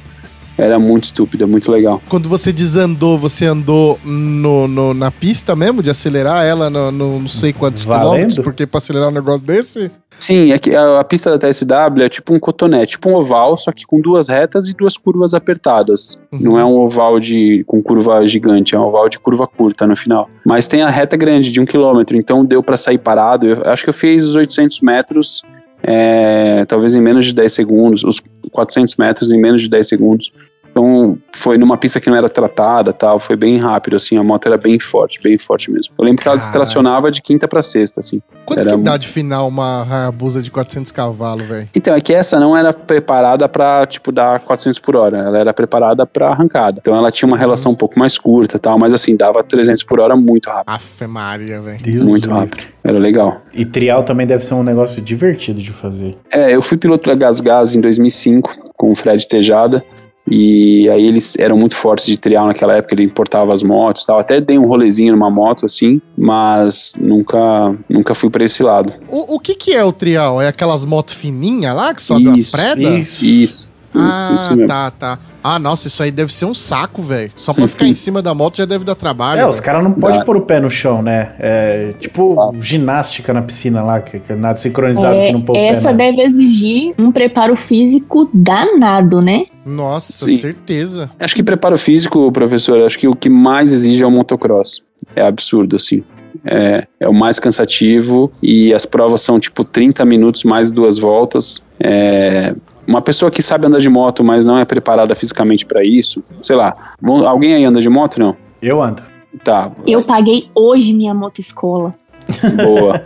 Mas Sou peraí, uma criança pagou, de 30 anos. pagou quer Quem que dizer... falou que eu ando aí? Eu não tô. O, é o Romulo. Rômulo? Romulo. Ô Rômulo, se eu colocar você numa pista de motocross com uma 450, pra você entender, mesmo que você ande de moto na rua e tal, você vai dar duas voltas e vai parar com a mão doendo, sem fôlego. Os caras fazem por 30 minutos mais duas voltas e no cacete, Ó, entendeu? Muito rápido. De 400, eu acho que duas voltas. Uma pra entender, a segunda pra entender que não é pra mim, aí eu já volto e falo, não dá. É, Eu, Na É real, eu acho que duas voltas você tá sendo muito otimista com o Rômulo. a É, eu pista acho curtinha, né? Pista muito, curtinha. É, é bem Não, eu não difícil. vou, não, vou- não vou falar pra você que eu vou fazer, vou emendar a mesa ali, aquele duplinho. Duplinho pego, um duplinho ainda consigo. Agora a mesa mesmo não consigo mandar, não. É, então, você tem uma noção. Pra você falar esses nomes, você entende do assunto, mas é muito difícil. Ainda mais se pega uma pista esburacada. Você tá maluco. É tipo, é a coisa mais cansativa que tem, sabe? Acho que mais que o trial, inclusive. É que a gente tava falando, né, da, da motovelocidade, do, do motocross, do começo e tal. E eu acho que o motocross acaba sendo uma- um primeiro contato entre o, o motociclista e o esporte motociclismo. Conhece, Fernanda? Não, é aquele que a gente anda com uma roda só? Isso, parece muito com um monociclo. Aham. É, Filha da. Quem puta, pegar, para pegou a fazer- referência para aí. de fazer piada interna, Não, não é que piada- o foco hoje é o convidado. Não é piada interna, Não é tá piada no Instagram, interna, tá no pra todo mundo Instagram. ver. A pessoa, Rafa, confundiu motociclismo com monociclo. Não Entendi. foi com monociclo, foi com monociclismo. Meu É, Deus, monociclismo. Ah, monociclismo é com uma, uma roda só. É, é um esporte de. com- É, SAC não existe essa categoria, Rafa. mas beleza. Vocês me dão licença para contextualizar o nosso convidado? Tenta. Obrigada. Então, Tente se Rafa, defender. é o seguinte, estávamos jogando Gartic, que consiste em um jogo onde você tem um determinado tempo, o jogo te dá uma palavra e você precisa desenhar essa palavra. Quanto mais pessoas acertarem, né, o que significa, mais pontos você ganha.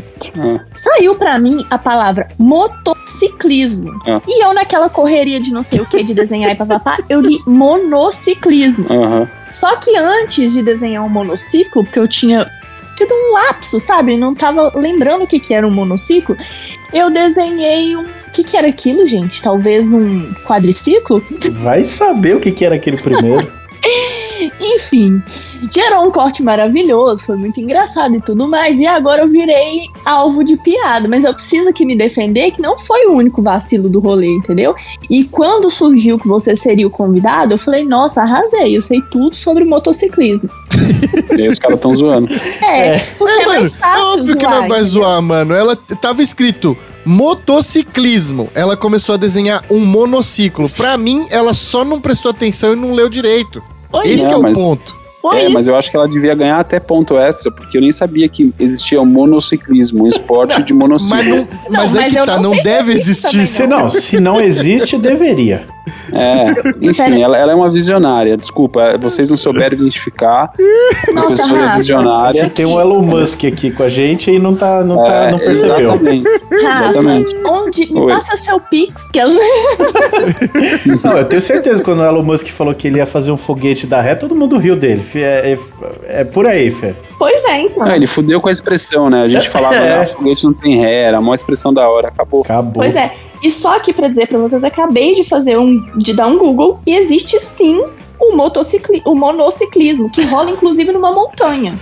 Ah, não tem como não. Não é possível, não, Fernando. Não é possível. Não. não. Gente, joga aí no Google. É isso. A, a, a moda agora é o monociclo elétrico, né? Esse Sim, aí tá sim. no hype, né? Esse tá. Aí, os caras Tá andam milhão com isso na cidade. Nossa, tem um vídeo de um cara com umas brejas na mão, metendo mó É, então. mala na beira da estrada. Que esse negócio. Ele tomou um capote, né? Aham, dá até dó do cara, É velho. minha cara cair disso e perder todos os dentes. Não, e, é, e é engraçado o Rafa falando, né? Não, os caras andam milhão com isso. Ah, você tá de brincadeira, né, Rafa? Não, mas os caras andam rápido mesmo com isso, cara. Eu já Mano, andei nesse você- negócio você aí. também anda rápido, cara. Você tá Não, de brincadeira. É diferente. O dele tem o dobro de roda. É, É, mais, mais seguro, Ah, né? mas todo esse rolê era porque eu tava tentando falar que o, o contato que a gente tem com o motocross é, é maior, né, do que a moto velocidade, talvez, talvez não, com certeza por uma questão de custo. Que você vai Total. ver uma DT 180, que foi o meu primeiro contato com, né, quando eu comecei a acabar com a minha vida, é, eu paguei por ela um carrinho de controle remoto. Exato, E- exato. Não, isso é- Tempo bom. E você pega a pista de motocross no estado de São Paulo, deve ter 30. Você pega autódromo no estado de São Paulo, tem 4, Não, 5, entendeu? 30, 30 homologada, bonitinha, né? Que qualquer É, então. terreno com uma, um matinho você já vai lá, pronto, pista. Exato. Tanto que exato. aí depois, aí mais pra frente na evolução da minha DT, porque eu, eu corri um total de nunca com a DT. Uhum. E aí, uma vez eu subi e desci a rua, foi tudo que ela conseguiu fazer.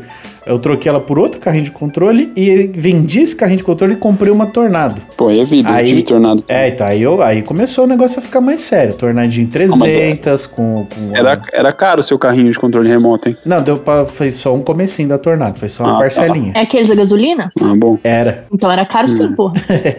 Dependendo da época, era muito caro, viu? É, tá bom, era um dinheirinho aquele carrinho lá. Mas aí a Tornado veio e, e realmente é isso que você falou, Rafa. É, eu dava, mano, cinco voltas estourando na pista. E não era, não, não era alto nível, não. Dava um pulinho ou outro, uma mesinha menor, um duplinho pequeno até fazia. Mas saía desse jeito que você falou, todo moído, todo moído, quando eu tava já num nível que eu entrava mais tranquilo na pista. Porque você pega o primeiro contato, você sai com o antebraço do Popeye ali. É o antebraço ali? É. O da- frente? O antebraço que fala? É, inclusive, eu, eu tenho uma.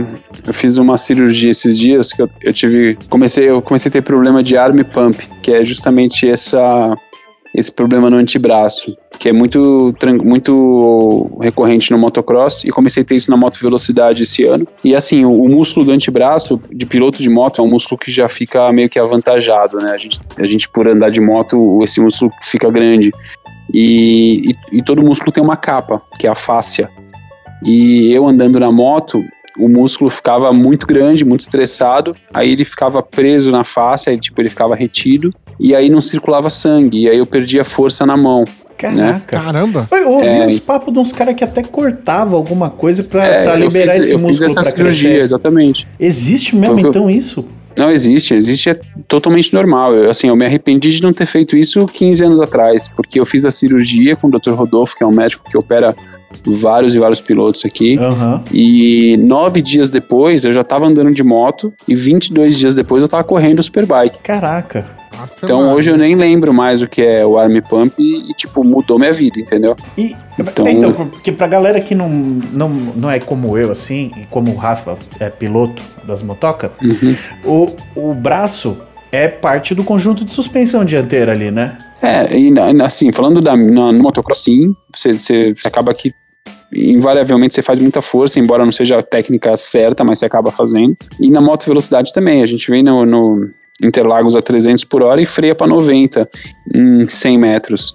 Então tem que ter muita força física ali e se acaba usando muito antebraço. E aí usa freio, usa acelerador, usa freio, tipo, é, é bem traumático, assim. Então acontece muito. A maioria dos pilotos do mundo inteiro fazem essa cirurgia na MotoGP, em qualquer coisa, no motocross, e, e muda a vida. Eu nunca tinha feito, fiz agora esse ano e mudou o rolê. Pô, eu, eu tenho uma questão aqui, cara, com, com esse lance de, de técnica, isso, e usa braço, e usa perna e tal, não sei o quê.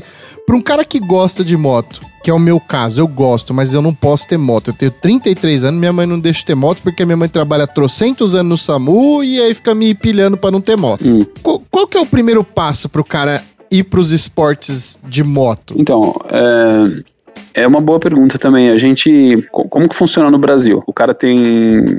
Ou no- igual o seu caso, putz, a família não, não apoia e tal. Não, mas daí E eu aí? posso comprar escondido, não tem Mente, problema. mente pra Não, é. família. de Isso, parabéns, exato. hein? Que conselhão. Exato. É, não, não, isso, isso é normal. Mas assim, vamos falar do politicamente correto. Você pode começar a andar de moto na pista. Você pode comprar uma, uma 250, uma 300, uma 400 e andar no cartódromo, é totalmente equipado, é totalmente seguro, e você vai viver o motociclismo ali de uma maneira muito segura. Diferente de você pegar a sua moto e ir de Cotia para Rebouças todo dia, com a Raposo parada a 90 por hora no corredor, entendeu? É, o perigo tá aí, né, É. na verdade. Exato. Não, então, tem, não assim, tem como você ir a 90 por hora. Eu vou aparecer atrás de você xingando, falando pra ir mais rápido. É, então, Caraca, 90 por hora é pouco no corredor? Cara, é o Porra, turbo. Jesus! Você não tá ligado o que, que é os caras no corredor, velho. Ah, ainda mais na Raposo Tavares. É o que tem de retardado, mano. É, então. E assim, aí, beleza, esse seria um caminho natural e seguro. Só que não, estamos no Brasil, né? Então o cara, ou o cara não teve apoio da família, ou o cara não teve muita condição, e aí com 30 anos o cara, puta, tem uns 60 pau guardado. O que, que o cara compra? Uma mil. Nossa. Um negócio que anda Aí mais que- um Porsche 911 e custa Nossa. 60 Aí conto. mete ali em Morungaba, que é tranquilão pra andar. Aí esquece, velho. Esquece. Tipo, é, lá na, na Espanha, por exemplo, a gente gosta muito da Europa, você não pode começar com uma moto grande. Você, a sua habilitação, por exemplo, é, é por cilindrada. Então, cara, não interessa quanto dinheiro você tem. Ah, você quanta tem tipo uma habilidade você progressão tem. forçada? Exatamente. Que legal, na cara. pista, ok, você pode andar de mil.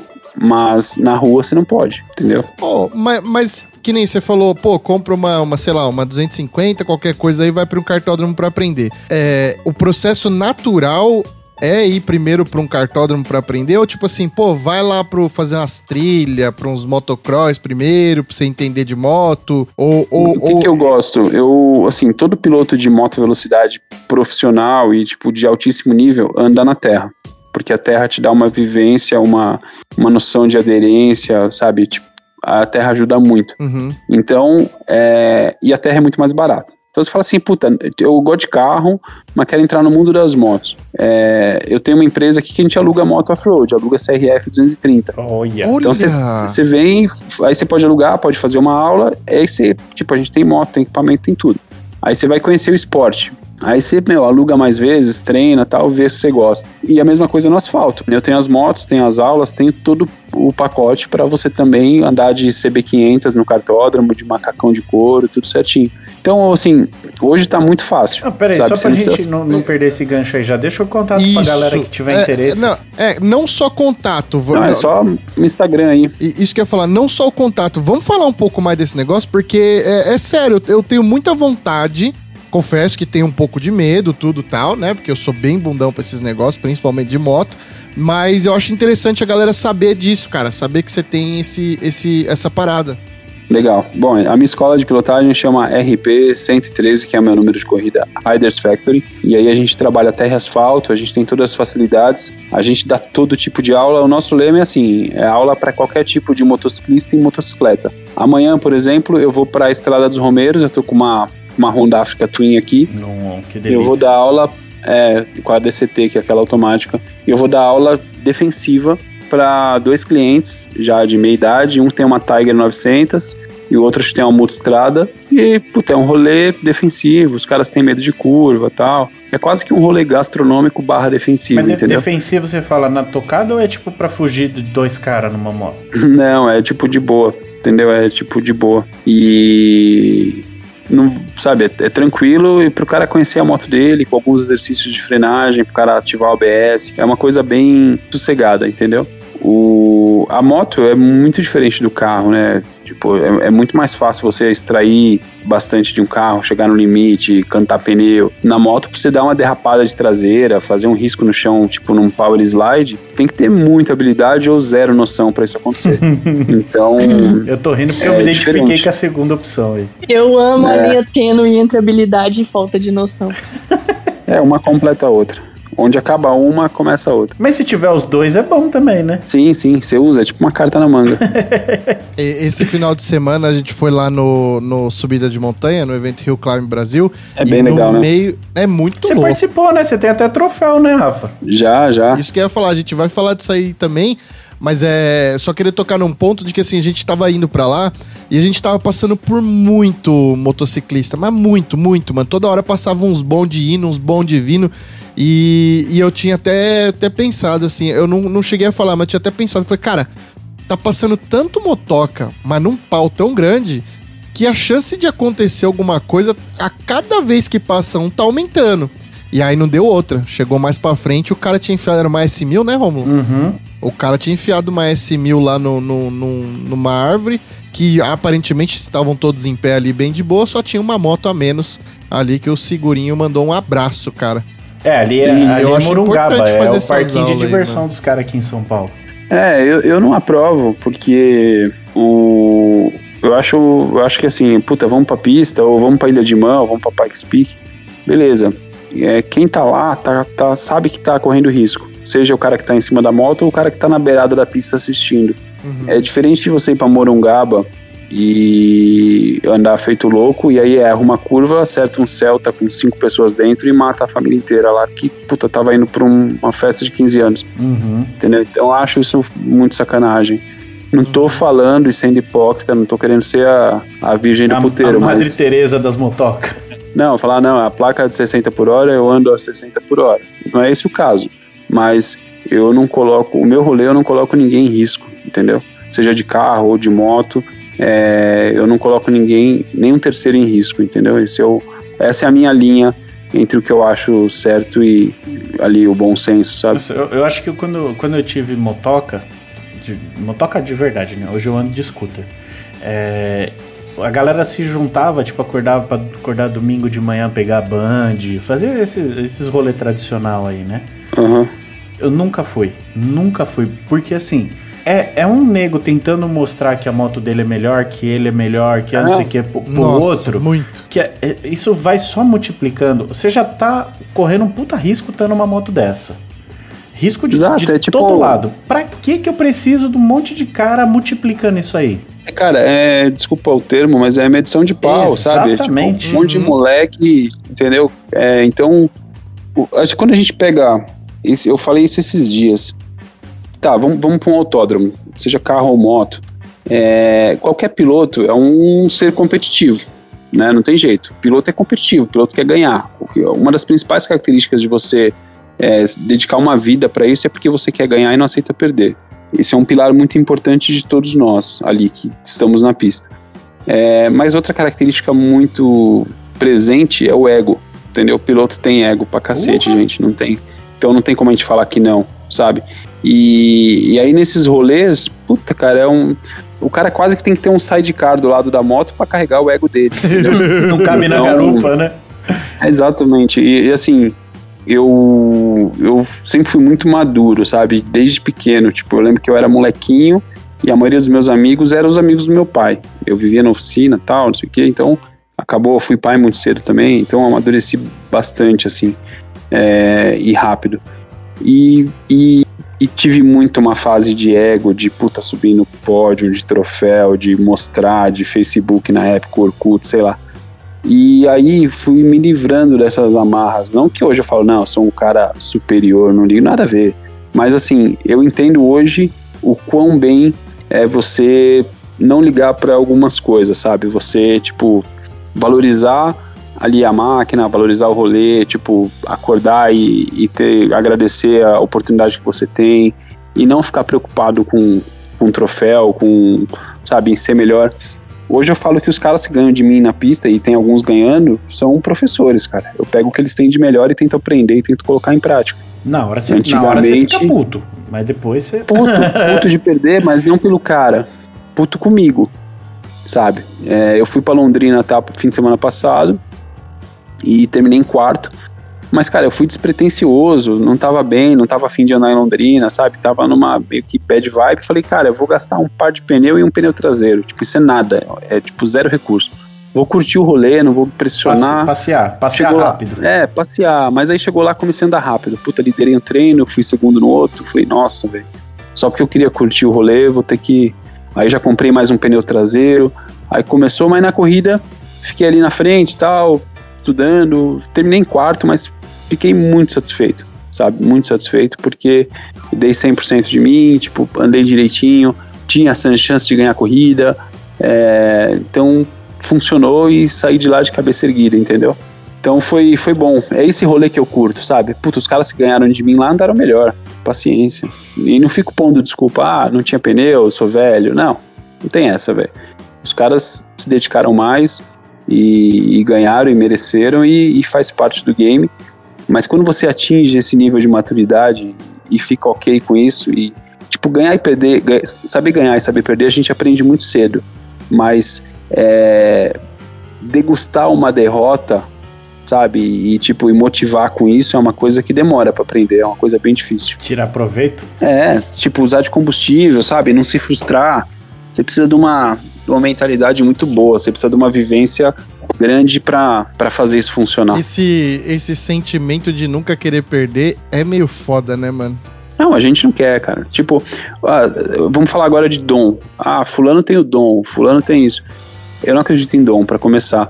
É, eu li um livro chamado Mindset, que é bem legal, que vai pra teoria de que, porra, o Michael Jordan na, na época da faculdade era ruim, entendeu? O, o Oscar, você chega pro Oscar do, do basquete e fala, não, a Monsanto. Ele fala, Monsanto, caralho.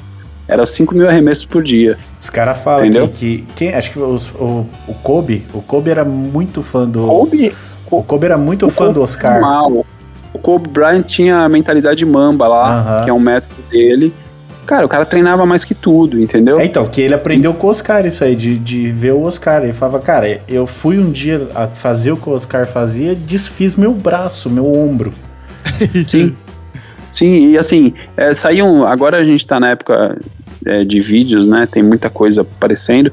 Tem um videozinho com uma narração bonita que fala sobre que obstinação ganha de talento. E é exatamente isso. O cara, e assim, primeiro, vamos voltar na, na- na- um pouquinho. Eu falei de dom. Eu acredito que assim, a gente tem vários pilares. Tem o pilar da coragem, que se você tiver o pilar da coragem alto, você pode ser piloto, você pode ser policial, você pode ser bombeiro, é, entendeu? Se você tiver o pilar da coragem baixo, você não vai ter uma profissão de risco, você não vai gostar de se arriscar, você não vai sentir prazer em colocar a vida em risco, né? Aí a gente vai pro pilar da, da coordenação motora. Porra, você pode ser um bom músico, você pode ser um, sabe, você pode ter uma veia mais artística, você- entendeu? E, e são vários pilares. Ah, se você é, tem coragem, mas não é nada competitivo. Porra, você pode ser policial militar, mas não vai ser piloto. Se você não é nada competitivo, não tem como você ser piloto.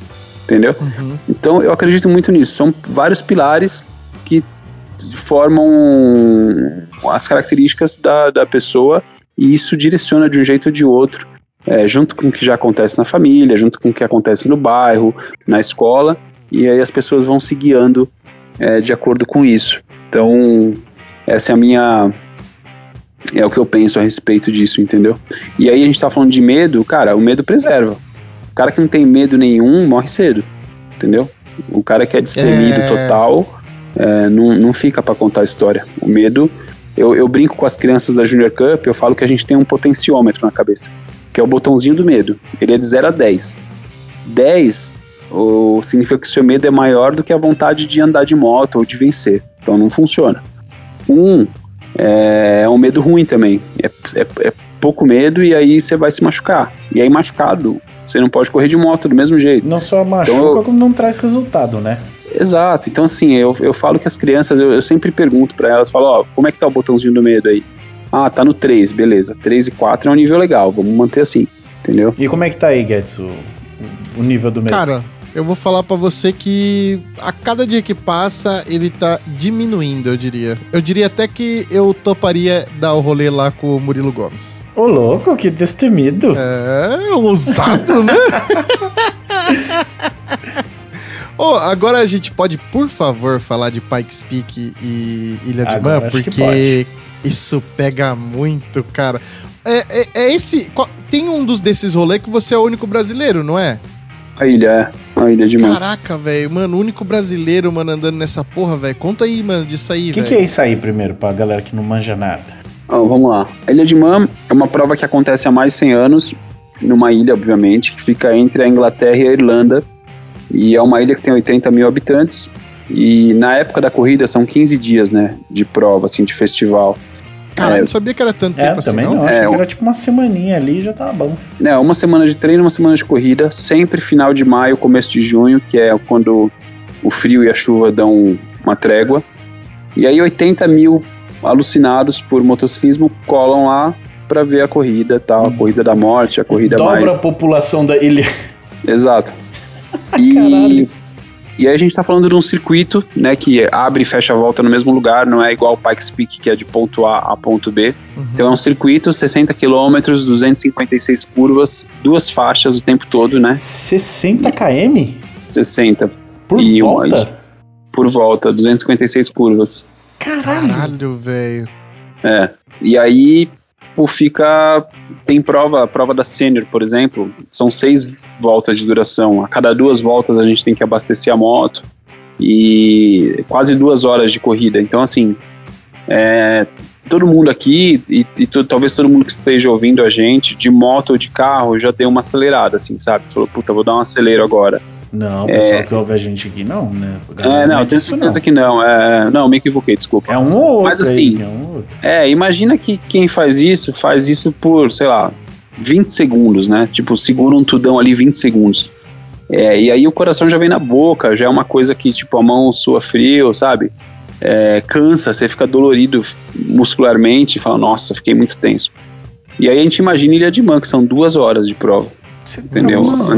Mas é, é corrida corrida mesmo? Tipo, sai todo mundo ou é contra o relógio? Contra o relógio, é um time attack, é, larga um a cada 10 segundos, e aí ganha Mesmo quem assim, faz. ainda, mesmo assim, você ainda encontra uma galera no caminho. Encontra, e só que aí não faz sentido você disputar. Tá. Eu lembro que em 2014 eu tava de Honda lá, aí eu gosto muito da parte da cidade, né? Passa no meio das casas, tal, ali e tal. Eu ando bem, tem muita referência, eu ando bem, eu ando melhor. E aí quando chega na parte da montanha, eu não ando tão bem, eu ando pior. E aí quando chegou na montanha, um cara que tava atrás de mim chegou em mim, aí eu tipo, meio que fiz uma curva meio aberta assim pra ele passar. E aí fui na referência dele, a montanha inteira, tipo um trecho de montanha, né? Ah, foi bom pra você no final. É, aí chegou na cidade, tipo, na segunda freada da cidade, ele já tava lento, eu passei ele, aí ele veio atrás de mim de novo. E aí a gente foi se puxando, sabe? Tipo, eu fazia a montanha com ele, ele fazia a cidade comigo, e a gente foi evoluindo, evoluindo, evoluindo. Então, não tem por que você ficar disputando, tipo, fechando um cara, sabe? Não tem, não faz sentido nessa prova, é time attack. É, é bem legal. É time attack não, desculpa, time trio. Que nem você falou, é duas, duas faixas só, então não tem nem como você ficar muito. É, então... É, é, dif- é perigoso pros dois ficar tentando bloquear o outro, né? Exato, exato. Não rola esse tipo de coisa. É, é uma prova maravilhosa, assim, tipo. é, em 2000, esse ano morreram cinco pessoas, é uma prova muito perigosa. Cacete. No último, no último dia, morreu pai e filho no sidecar, que é aquela motinho, Nossa. aquele protótipo que vai um garupa. Que ainda Vai, são mais, mais louco do que os caras da moto, na minha opinião. Principalmente o que vai no barquinho ali, né? Que nem tá pilotando nada. Você é louco. Nossa, tá maluco, velho. Só que, só que é, é diferente, entendeu? É diferente. A parada lá não tem, não tem a ver com o que a gente pensa e é outro nível. Os caras falam, porra, você organiza a corrida de rua no Brasil. Eu falo, imagina, a gente não tá preparado pra isso, sabe? Não, os, os caras lá, como quando eu falei, ah, os caras estão 500 anos na nossa frente porque, cara, a Ilha de Man acontece há mais de 100 anos, morre gente pra cacete e ninguém para aquilo lá, entendeu? Uhum. É, porque tá lá quem quer. É, Entendeu? se você organizar um desse aqui no Brasil, o, Joãozinho da, da Twister morrer, você vai preso. Entendeu? Não, parece o da Atena com o helicóptero lá, com o comandante É. Hamilton, Você entendeu? vira um homicida, um irresponsável, aí é tudo culpa sua. Exato, exato. E é diferente, a nossa cultura é essa de puta, achar o culpado, em vez de entender o, o que, que existe ali, o que está acontecendo. O Mas risco peraí. envolvido, né? É, entendeu? Então, a, o- a atmosfera lá é muito louca, porque vão, sei lá, te- existem no mundo que correm nessa modalidade talvez 500 pilotos no mundo inteiro, entendeu? Que são pilotos de road racing, né? Das corridas de rua. É, Tem, tem premiação esse troço? tem, tem premiação em dinheiro e tal, mas ninguém tá lá por isso. É um, tem até. Ah, não, então. É até que eu tem uma eu grana fiquei boa, pensando, mas- tem que valer a pena, tá ligado? Não, mas não é isso. Não, podia ser tipo 100 milhões, não é isso. Entendeu? Tipo, a parada é muito mais séria, assim. A parada é você escrever um testamento antes de ir, entendeu? É, eu, eu arrisco dizer que o cara que vai pra lá, se não tivesse prêmio, ele ia do mesmo jeito. Total. Não, não é que, tipo, os caras que vão pra lá, que ganham dinheiro, são 3, 4 desses 500. De 500 não, 500 é no mundo inteiro. Correm na Ilha de Man talvez 200 por ano. Desses 200, tipo, 5 ganham dinheiro. Tá? O resto gasta dinheiro pra estar lá. Tá ali pela experiência, né? Não, tá ali pela vida. A vida do cara é aquilo. Entendeu? Então, não tem nada a ver com dinheiro, nem a ver com, com mostrar pros outros. Tem a ver com a paixão mais pura e legítima que existe por um negócio, entendeu? O cara, todo mundo que tá lá ama mais aquilo do que a própria família. Do que a própria família, porque a própria vida. Tudo, tudo, tudo. Quer dizer, a vida do óbvio. cara é aquilo, então não tem É como aquilo. ele amar mais que a vida. E, e lá tem, tem um rolê também pros turistas, né? Que é nessa parte aí que eu, que eu tava mais interessado mesmo, que no caso Tem, é cê- caso. Você pode ir lá assistir, aí você pode alugar uma moto, você pode fazer o percurso todo. É, é bem dar legal. uma sereladinha quando você faz ali? Então, lembra que eu falei do trecho da montanha? Aham.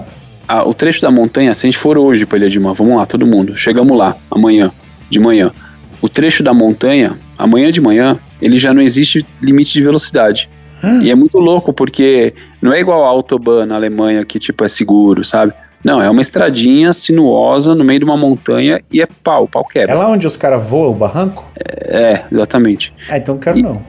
Então, só que assim, aí, pra piorar, na época da corrida, nos 15 dias, os caras fecham o trecho da montanha só no sentido da corrida. Então você pode pegar as duas faixas. E aí vira um track day na montanha. Tipo, morreram cinco esse ano, tipo, na, na corrida oficialmente. Mas eles nunca divulgaram quantos morrem na montanha, no tipo, esquenta.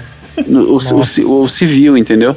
É que aí meio que, tipo assim, eles devem achar que o BO não é deles, né?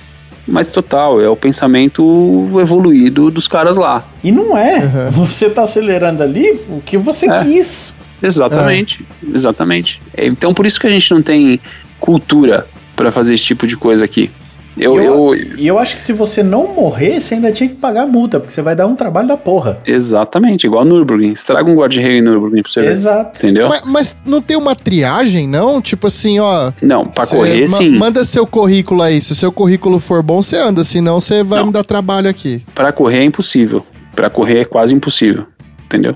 Pra correr, tipo, por isso tem que 500 caras no mundo que fazem isso. Porque, ah, tipo, eu demorei seis anos pra correr lá. Tive que provar por A mais B que eu, tipo, não ia me matar, que eu era rápido, que eu tinha condição mental. Entendeu? Tem uma é uma provinha, tem um, faz um psicotécnico? não faz um psicotécnico, mas os caras, os caras descobrem tudo a seu respeito. Os caras pedem, tipo, cinco referências com telefone. Os caras ligam pro, pro organizador do campeonato aqui no Brasil e perguntam, cara, quem que é esse cara que tá querendo vir aqui? Entendeu? Uhum. Então, aí os caras olham todos os seus resultados, os caras olham tudo. Caraca, o trabalhão da porra pra organizar esse passeio, hein? Total. Responsabilidade, né? Passeio. Passeio não, corrida. Isso a gente tá falando da corrida, né? Eu tô zoando. Não, passeio tá de brincadeira. Mano, tem uns vídeos no, no YouTube, mano. Cara, os caras é de cabo enrolado o tempo todo, velho. Você tá maluco, bicho. Você É, é foi com, diferente. com que moto? Primeiro ano, 2013, eu fui de Panigale de Ducati, segundo ano de Nossa, Honda Maria. E o terceiro ano de R1, de Yamaha. Ô, louco, achei que você tinha ido, tipo, uma vez. Não, participei que eu, Ilha de Mão fiz três. Já sabe de cor já, os 200 curvas. Já. Ah, videogame e volta on board lá, o vídeo on board. Mano, eu posso falar, perigoso não é nem as motos acelerando, velho. É a galera que fica na beirada, velho. Também, também é perigoso. Nu. Eu não tenho coragem de ficar ali, não. Só se for na reta, aí vai. É, e por que, que eu falei que o ambiente lá é mágico? Porque vão lá, sei lá, vão 200 pilotos que são alucinados nisso. E aí vão 80 mil caras, pessoas, homens, mulheres, que são apaixonadas pelo negócio também e, e, tipo, ficam na beiradinha da pista, igual era Rally Grupo B nos Grupo anos 80, B, né? entendeu? Pode crer. Uhum. Então, todo mundo que tá lá respira esse negócio. E aí não tem outra senão um ambiente com uma atmosfera mágica, sabe? É muito legal. Caraca, esse, esse tá na minha listinha de coragem, eventos velho. pra ir antes de morrer. Não, você vai ficar louco, cara. Você vai falar, puta que eu pariu. Zerei Não o tem, não, não tem nada mais insano do que isso, né? Nada. Existe alguma alheio. categoria mais pica que isso? Não, né? Eu, eu coloco no mesmo patamar, talvez um pouco mais louco, aqueles caras que fazem aqueles wingsuit, sabe? Que o cara pula do avião com uma roupinha de morcego e sai tirando fino da montanha. Pode crer. Puta, pode crer, velho. Aquilo é foda. E, e, e aqueles caras do Nitro Circus lá que, mano, dropa sete helicópteros ligados, você rampou nessa aquilo lá também deve ser meio ousadia e alegria, né? Muito, muito, muito, muito. Ô, os caras mandaram um triplo backflip agora, velho. Nossa, não Ah, é possível, não. não. E se a gente voltar lá atrás e lembrar do Evil Knievel, sabe? Que o cara, que o cara fez, o cara quebrou de osso, pulava ônibus Pulando de Harley. Davidson. Aliás, Nossa senhora. você falou desse bagulho de quebrar osso, como é que tá aí? Tem algum inteiro ainda? Puta, eu tô bem, cara. Esse ano eu não caí nenhuma vez ainda na moto velô e pretendo não cair. Sou acho que um dos poucos pilotos ali de ponta que não caiu. Mas o meu filho quebrou o fêmur domingo agora pela terceira vez. Puta merda! Terceira vez. É, o moleque é, o moleque é arrojado. É igual o pai. Toma. Não, não, eu sou de boa. Meu, eu- meu pai é assim e ele nasceu assim. Eu e meu irmão somos mais de boa, assim, a gente é mais tranquilo, assim. Você não, não pensou num beach tênis pra ele, talvez? Não, é, velho, ele- ele- a gente tava vendo, fazendo as coisas. Ele tem 20 anos e 9 fraturas sérias. Caralho, velho. velho. Mano, É, tipo- de- uma por ano desde que começou a andar de moto. Tipo isso, né? Ele começou com três. Ele andou de moto com 3 anos e 11 meses. Mas ele já se quebrou. O fêmur, assim, ele agora ele tem haste nos dois fêmurs, aquela haste de titânio por dentro do fêmur, sabe? Então ele já tem que começar a pensar em se cuidar, porque se quebrar o, o fêmur com a haste dentro é muito ruim. Não, não quero. Ah, é mas em aí pena. tem, tem- tem- Empena, empena, empena e tritura o osso, entendeu? Uh, Então, mas aí também tem o lance de que você já passou por tudo essa parada. Então você já consegue sendo meio que o, o professor dele aí até na hora de se cuidar, né? Não, mas aí se você me ensinar como é que um pai dá conselho pro filho, eu escuto, mas não existe isso. não existe. é mais fácil ser o filho piloto ou o pai do, do piloto? É, não, é ruim ser pai de piloto, é, bem ruim. dá, dá um nervoso? Porra, não, a gente tava em Londrina, tava correndo, aí ele veio, ele, tra- ele trabalha comigo lá, o Enzo. Aí na- no sábado à noite ele pegou o busão, veio pra São Paulo, pegou a moto dele aqui no galpão, foi correr, só ele e um amigo lá, puta, aí ele se quebrou 8 da manhã, ele nem me avisou, eu só fui saber depois da minha corrida. É, Quando eu desci Caraca. da moto, minha mulher me ligou e falou, ó, o Enzo quebrou o fêmur, estamos indo pra São Paulo e tal. tá certo ele, não ia adiantar nada você ficar sabendo. É, não, ele, ele cuidou disso. Não, ele, ele é bem, ele já tá bem acostumado, na verdade, entendeu? Agora, se, se um dia, tipo assim, você chegou em casa, tá aquele silêncio de boa, aí você escuta um barulho estranho vindo do quarto dele. Abre a porta e dá de cara com ele vendo o vídeo on-board da Isla de Man. Não, nem fudendo, não deixo. Vai ficar de castigo? vai, não. Eu sou assim. O, o, eu, eu, com 18 anos, eu, eu fui jornalista, né? Tipo, eu não me formei, mas eu fui jornalista há bastante tempo, assim. Eu comecei a trabalhar em revista de moto com 17 Caramba. e cheguei a virar editor da revista em 2012. Então, eu levei bem a sério. Trabalhei mais de 10 anos com, com esse tipo de coisa, escrevendo e virei Você nunca editor-chefe. focou em ganhar dinheiro, pelo jeito, né? Nunca, nunca. Jornalista não ganha dinheiro, né? Aí. Não, alguns ganham, mas não era o meu caso. O. O. O que, que eu fiz? Com 18 anos, eu ainda tá, tinha habilitação. Aquela habilitação é, provisória. Uhum. E aí apareceu uma pauta que chamava Iron Butt, bunda de aço. Iam, iam vir os americanos, que eram dono da associação, e a gente ia ter uma viagem de Tramandaí, que é praia ali no Rio Grande do Sul, até Valparaíso, no Chile. E era um objetivo de costa a costa, né, de um oceano a outro, passando por quatro países em 50 horas. E aí na editora, na 50 editora lá horas? é, tipo, tinha que ser meio que rápido a parada. E aí na revista, puta, ninguém animou de ir. Eu falei, eu vou nessa porra. Aí os caras falaram, você vai? Eu falei, vou. Aí eu fui na BMW na época, né? Tinha 18 anos. Eles me deram uma R1150, uma Ah, Naked o, lá. o- o veículo não, não, tá, não era determinado. Não, era, tipo, tá todo mundo de BMW, de moto. Aham. Aí eu peguei a moto em São Paulo, desci até Porto Alegre diretão. Chegou lá, encontrei os caras, tipo, eu tinha 18 anos. O cara mais novo, depois de mim, tinha, tinha 46. Eu tava totalmente fora do meu habitat, sabe? Caralho. Só os tiozão. Cara, aí fiz o rolê e tal. Puta, dormi em cima da moto. Quase morri 500 vezes. A gente rodou 8 mil quilômetros em 7 dias. Nossa. E, tipo, meu pai numa boa, velho. Meu pai nem aí. Entendeu? Meu pai, tipo, vai lá, você vai legal. Tipo, nem ligou pra saber como é que tava. Eu lembro que chegando no Chile eu me perdi. E aí ficou eu e os americanos só. E eu tava sem dinheiro, não falava inglês, não falava espanhol, no Chile, sem gasolina, com dois americanos. Puta tipo, aí os caras, tipo, a gente foi pro hotel e tal, e, puta, fiquei lá, não sei o que. No dia seguinte encontrei o resto da galera. Mas, sabe, é uma coisa impensável. Alguém falar, ô, o Enzo vai de moto pra Porto Alegre direto, depois ele vai pro, pro Chile, em 50 horas. Eu falo, jamais. Não vai não. E ele sabe Era- dessas histórias, assim, só pra ele poder meio que pai, hello. Sabe, sabe, sabe. Mas eu sou muito cagão pra essas coisas. Eu sou muito cagão. Sou muito. Meu pai é. Bom, meu pai é muito louco, né, velho? Meu pai é. A gente anda de pop aqui no galpão. Quando que foi? Semana passada. A gente, ele tava tirando tempo. Ele, ele e o Ricardinho R37, os dois estavam virando ao mesmo tempo.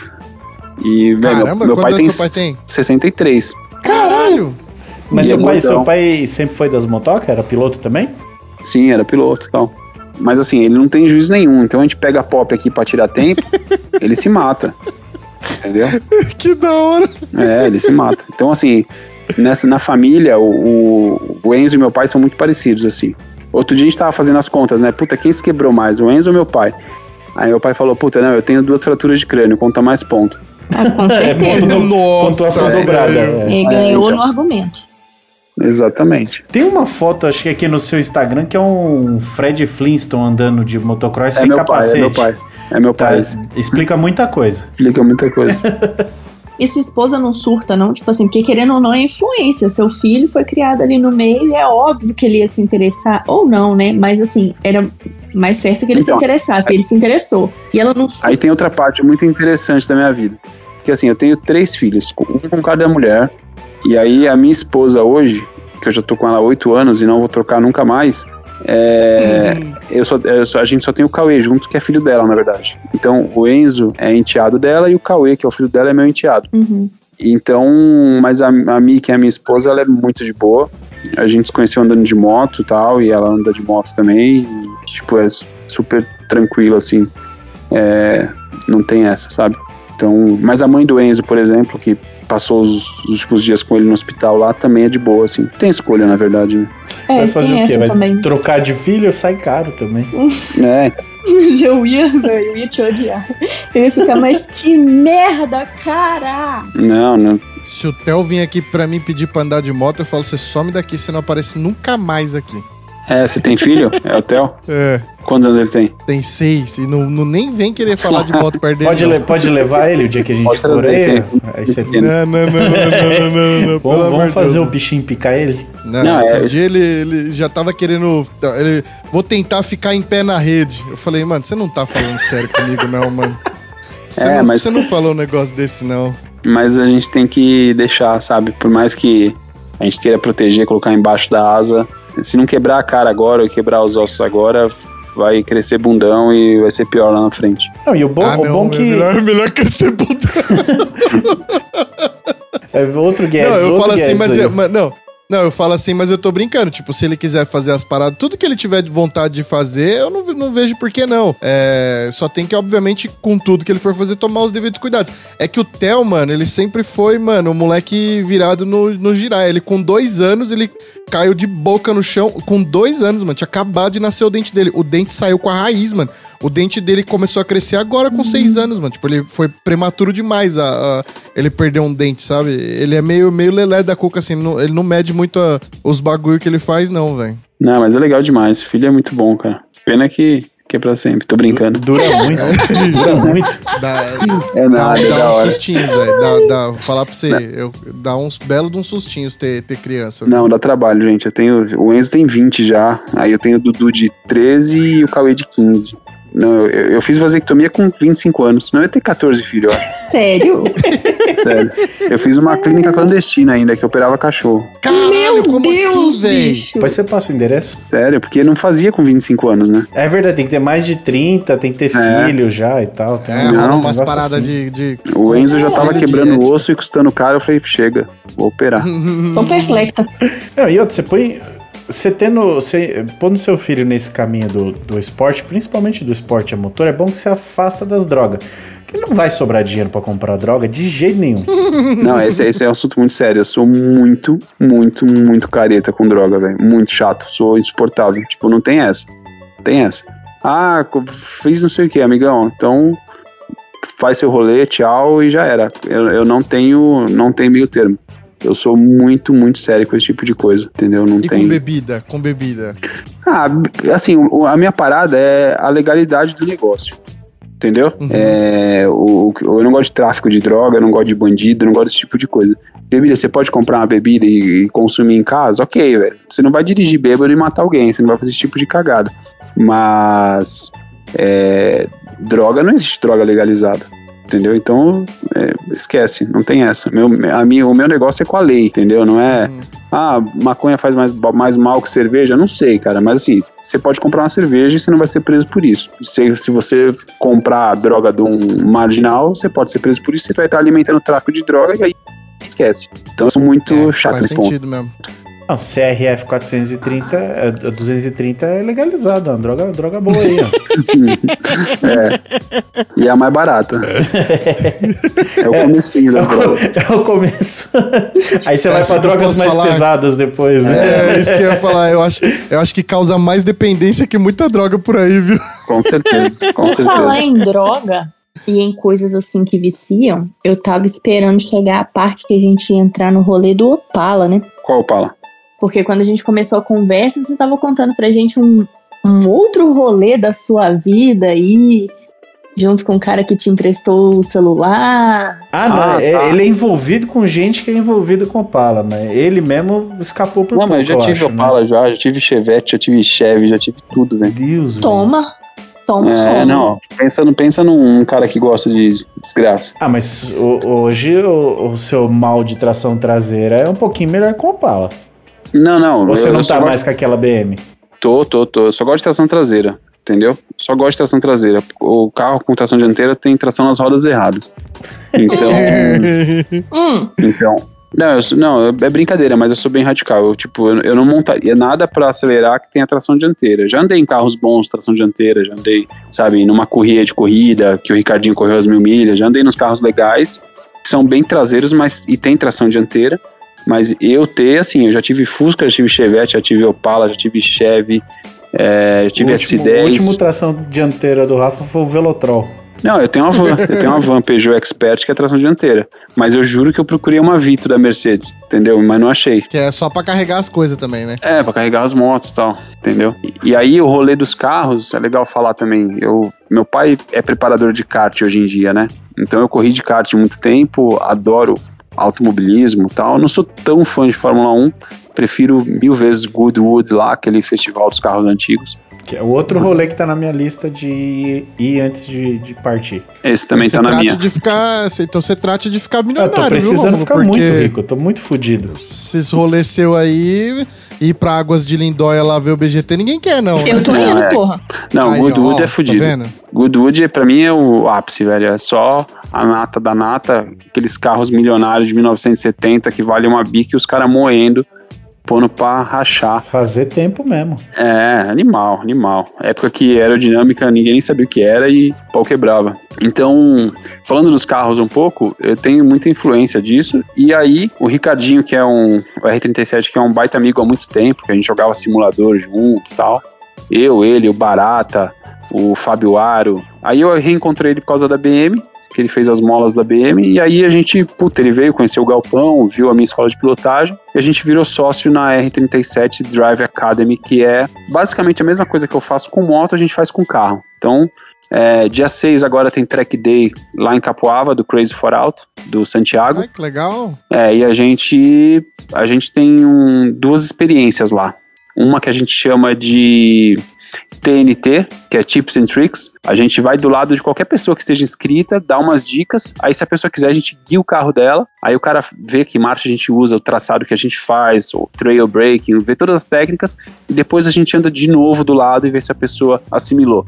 Tipo, seis voltas, duas, duas e duas. E o cara já pega uma baita noção. A gente faz isso com todo mundo que tá inscrito, todo mundo que quiser. Então, esse é o TNT. E aí a gente tem o DNA, que é o Data and Analyze, que é com telemetria. Aí são quatro clientes só que a gente faz por dia, com auxílio de telemetria, mapa de pista, GoPro.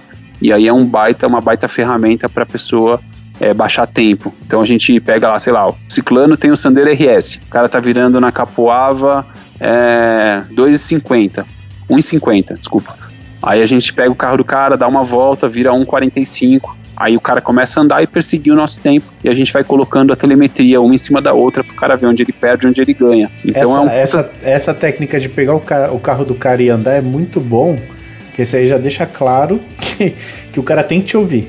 Não, e, e, assim, a gente, a gente, primeiro que a gente não apavora o carro do cara, né? A gente freia cedo, a gente, tipo, a gente não frita. É, porque é uma baita responsabilidade. A gente não anda só de sandeiro, a gente anda de Porsche, anda de tudo. E na, Ô, capoava, delícia. e na capoava dá pra cair na água ali embaixo, né? É, meter Dá, dá pra cair no laguinho. no laguinho ali. Mas, mas o que, que é legal disso? É, sei lá, se o cara fecha um dia inteiro com a gente, o cara, sei lá, vai investir no nosso treinamento 800 reais. Vamos supor que o cara investiu 800 pau, 800 pila ali, só que o cara vai sair de lá talvez 3, 4, 5 segundos mais rápido. Mas cara, aí- já é coisa pra va- Não, mas caralho. aí não é nem isso, não é nem só É que coisa ele vai sair. caralho. Não é nem só que ele vai sair 3, 4 segundos mais rápido. Ele vai ser 3, 4 segundos mais rápido. Sim, e seguro. Ali não na- é só velocidade, Então, é e-. E ele vai levar isso pra outras pistas. Ele não vai, não é só ali na Capoava. Ele aprendeu uma técnica Uhum. de frenagem, de como pegar um ápice tardio, um negócio assim. Exato. E assim, ah, não, eu- porque o que, que a maioria do pessoal faz? Não, eu quero pôr pneu, quero pôr suspensão, quero pôr freio, tudo isso é importante. Mas se você começa por você, pela pilotagem, primeiro que é vitalício. Você troca de carro, Uhum. você leva o conhecimento junto. E. Então, assim, e, e qualquer coisa que você faça, ah, vou pôr um jogo de slick. Pô, um, um jogo de slick zero custa 15 pau. Vai te dar 4 segundos do mesmo jeito. Só que compara 800 reais com 15 mil. O que, que é E, e vai mais acabar. fácil? E vai acabar esse slick. entendeu? Então é um belo trabalho, é uma coisa muito legal. A gente começou esse ano com esse trabalho. E aí a gente tem o meu QG aqui em Jundiaí, que é o galpão, onde tem as motos, onde tem tudo, que a gente também está fazendo análise de carro. Hoje, por exemplo, a gente tem uma, uma BM130 aqui de um cliente nosso, que a gente trocou mola. É, tem um cliente nosso de um Swift Turbo também que está aqui agora nesse momento.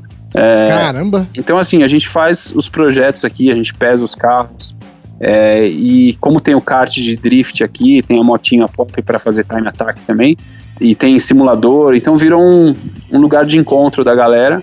E vocês estão convidadíssimos aí, qualquer pessoa que estiver ouvindo, só seguir lá no Instagram, R37 Drive Academy, ou é Driver Academy, sei lá, agora eu não lembro. E tem o meu também em particular, R Pasquali. Vocês colocam aí, né? A gente, põe, a gente põe na. Sim, sim, vai estar tudo na descrição. É, coloca os dois lá. Mas eu tô mais empolgado aí com a Copa Pop 100, cara. Copa Pop 100. Nossa, é animal, eu velho. acho que isso aí deve ser a coisa mais divertida do mundo, Ó, velho. quando, quando eu desligar aqui, eu vou fazer um vídeo pra, eu vou mandar no WhatsApp do Romulo, que é o que eu tenho, do- da Uhum. Pop, saindo, tem uma curva aqui que é muito lisa, muito lisa mesmo. É encerado o chão. Cara, a popinha vem de lado. Ah, caralho, manda que a gente põe, no, a gente põe na publicação pra galera ver. Demorou. Ah, é, mas aí você vê, né, que barato. Tipo, os caras piloto de Fórmula 1 faz o quê? Se junta pra correr de kart e fala que é um tesão. O, o doido aí tava 300 por hora na ilha, fala que é um tesão andar de pop dentro do galpão. É, é maluco. É, por- porque tem um cronômetro envolvido, né? Tem uma tabela de tempo, tem um quadro de tempo, entendeu? Então, eu outro dia, semana passada, antes de Londrina, veio um patrocinador aqui e tal, que a gente tá negociando e tal. E aí foi aquela situação que a gente começou a andar de pop, meu pai, o Ricardinho, eu, meu filho. E aí o cara olhou assim e falou: Meu, ele não tem corrida semana que vem? Né? Tipo, a gente tava indo pra corrida, semana que vem não, né? No dia seguinte a gente tava indo pra corrida. E aí eu falei, não, cara, é, eu treino no Superbike pra estar aqui, disputando de pop, entendeu? O, o foco mesmo é esse aqui. É, eu brinquei com ele, falei isso, o cara mijou de rir, mas é o lifestyle, sabe? É bem legal. ser assim. O campeonato do quintal de casa é mais importante, é mais competitivo. É, eu treino lá no Superbike pra ganhar aqui, cara. Cê- e você falou que teve três passagens lá em, em Pikes Peak. As três foram tranquilas? Chegou lá, acelerou, ganhou, voltou de boa? Não, na ilha, né? Na ilha foram É, três, desculpa, Tô- foram quatro. Confundi. É, cada ano é um drama, né? O primeiro ano que a gente foi de Ducati, eu comprei uma moto de Portugal, que tava meio avariada. Sabe quando você compra aquela, aquela No- moto no que você dá LX azar, de Portugal? É, tipo isso. E aí tive muito problema, só dei 11 voltas. Tipo, do dia que eu cheguei ao dia que eu fui embora, eu dei 11 voltas. E assim, você vai pra Interlagos e dá 11 voltas, você começa a entender, né? Começa mais ou menos a decorar. Só que Interlagos tem 12 curvas. Imagina num lugar onde tem 256. Aff, Maria. Terminou, Então- você tá no meio da pista, você já não lembra do começo. É, exatamente. Aí no segundo ano que eu fui de Honda, que a motinho tava bem legal, o patrocínio tava legal, tava tudo certo. Aí eu peguei um belo trauma, assim, que eu lembro que a minha família, todo mundo enfiou um monte de cartinha na minha mala. E aí quando eu cheguei lá na Inglaterra, em Londres, no hotel, e eu abri a mala, vi aquele monte de carta, aquilo em vez de me dar força, tipo, me boicotou total, assim. Falei, Puta nossa. que pariu. É, tipo, pra mim soou como uma despedida. Eu falei, velho, ninguém nunca fez essa porra, eu vou morrer aqui. E aí me boicotou muito, enfim. Aí no. Eu até caí, levei um tombo esse, nesse ano lá, caí dentro de um bar, tem no YouTube. Foi esse ano que você bateu no- na mureta lá de contenção É. e voou? É um Esse pub, ano, né? É, caí dentro do pub, um pub chamado Craig Niba. E Caralho, esse caiu dentro do pub? Não, e, e é, um, é um rolê Não, comum mano. entre os pilotos cair lá pra dentro desse pub aí, não é? Is- Isso aí é proposital, bicho. Certeza, mano. é, eu levantei já Não com é a pint. possível. Opa! Amigo! É, Mas zoou? Você se machucou?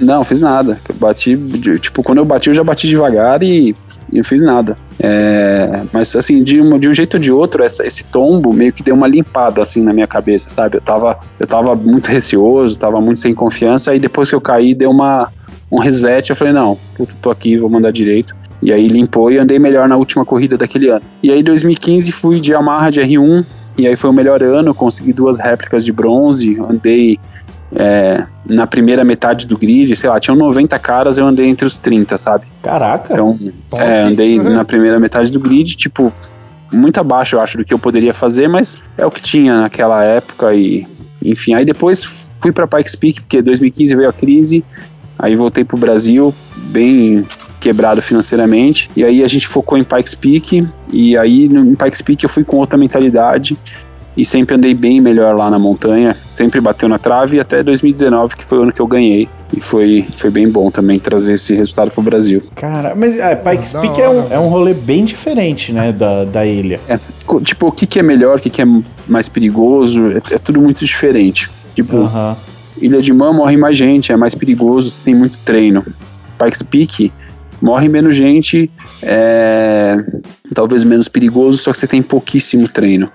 Se, se vocês vêm correr de pop aqui no galpão e eu falo, ó, você tem 100 voltas para treinar, a chance de vocês caírem é gigante. Uhum. Porque vocês vão chegar perto do limite, Vai vocês vão ganhar ousado. confiança e vão ficar ousados. É o que acontece na Ilha de Man, você treina uma semana.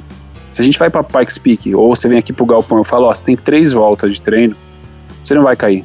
Você não vai chegar nem perto do limite, entendeu? Aham. E é a, é a estratégia que eles usam nos Estados Unidos. E aí, é, só, só- só que assim, Pikes Peak é um parque, né, uma estrada dentro de um parque nacional. Você, você começa a 2.300 metros, termina a 4.500, sobe, sobe, sobe, sobe, sobe, velho, não para de subir nunca.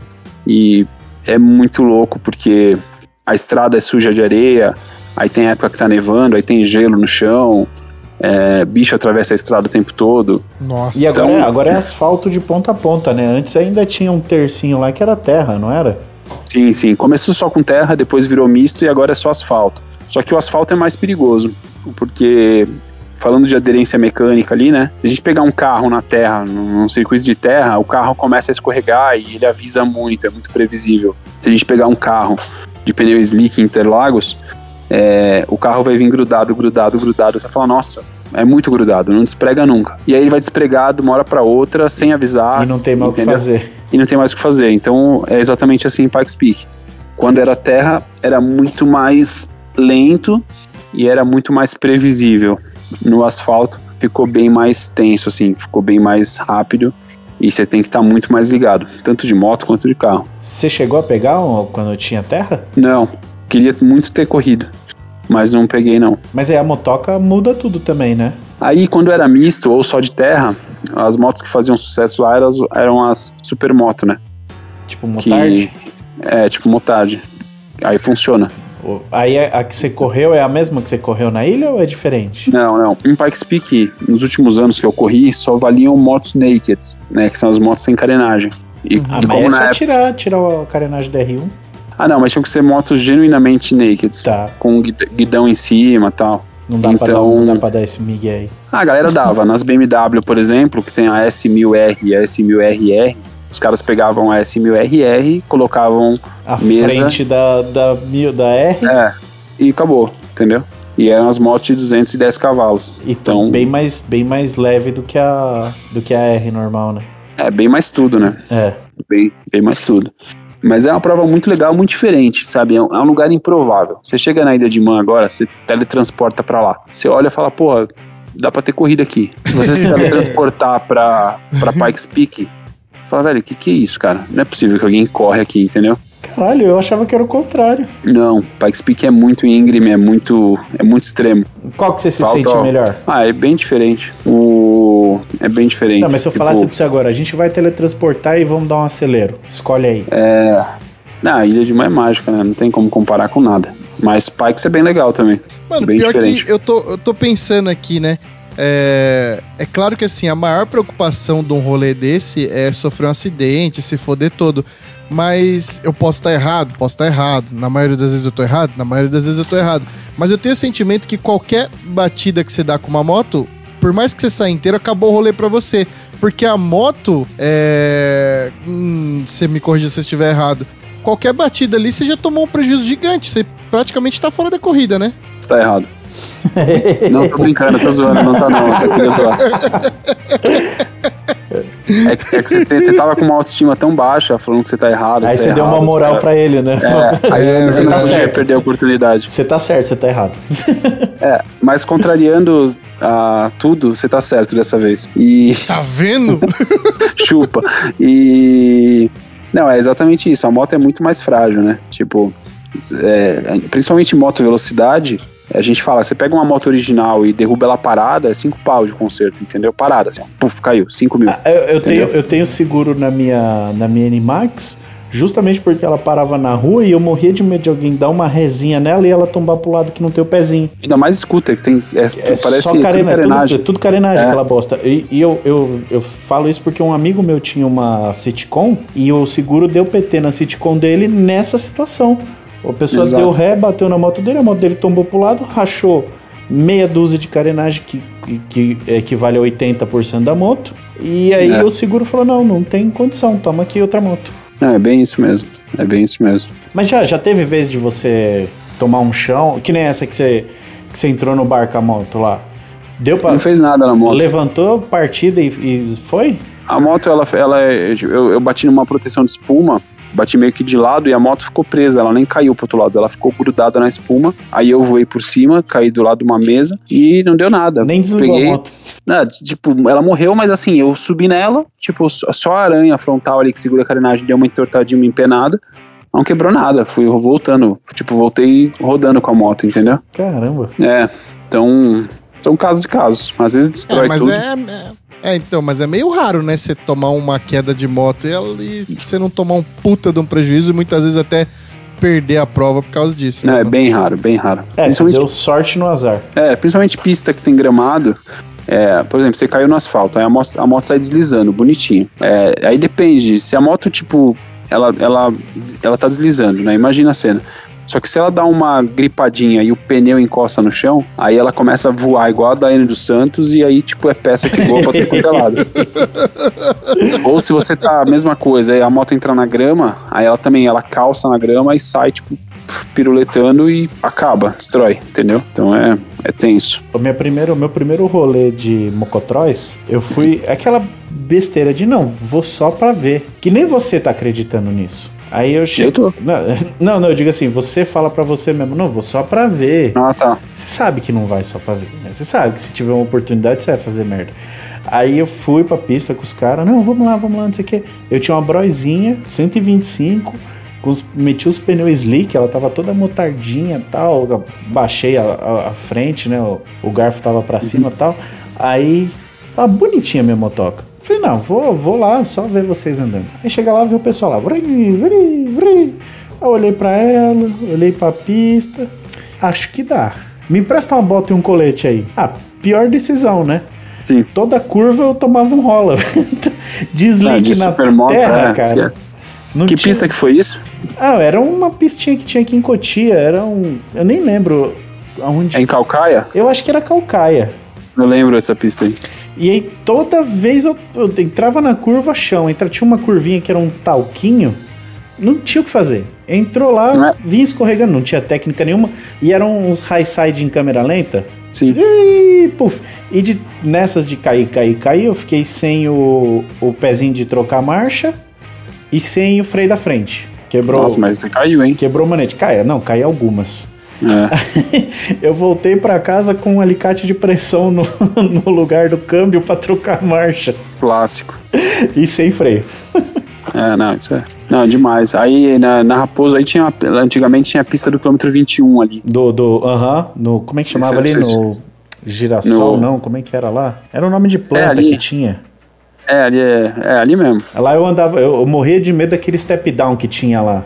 Sim, sim. Não Era bem chegava, você não encostava no chão nunca, velho. Ficava uns 3 segundos caindo e não encostava no chão, não encostava. 3 segundos nada, ficava meio segundo, mas pra mim era uma eternidade. É bem isso mesmo. Eu morria de medo. Eu sempre fui cagão. É, Pô, e vocês não vão falar de carro, não? Só de moto? Isso que eu ia perguntar agora, que a gente falou de subida de montanha e tal. Você fez subida de montanha aqui no Brasil? Fiz, fiz. Eu fiz a primeira vez em Monte Alegre, que foi a que teve agora. é lá que a gente Fiz- tava, onde a gente tava. É, eu fiz com uma BM 130 de um amigo meu emprestada.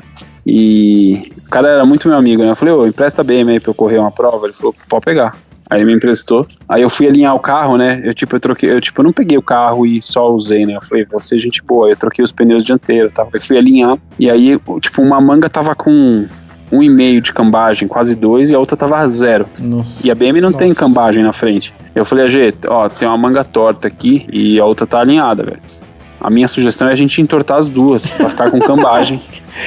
E- Que E o bobinho. negócio.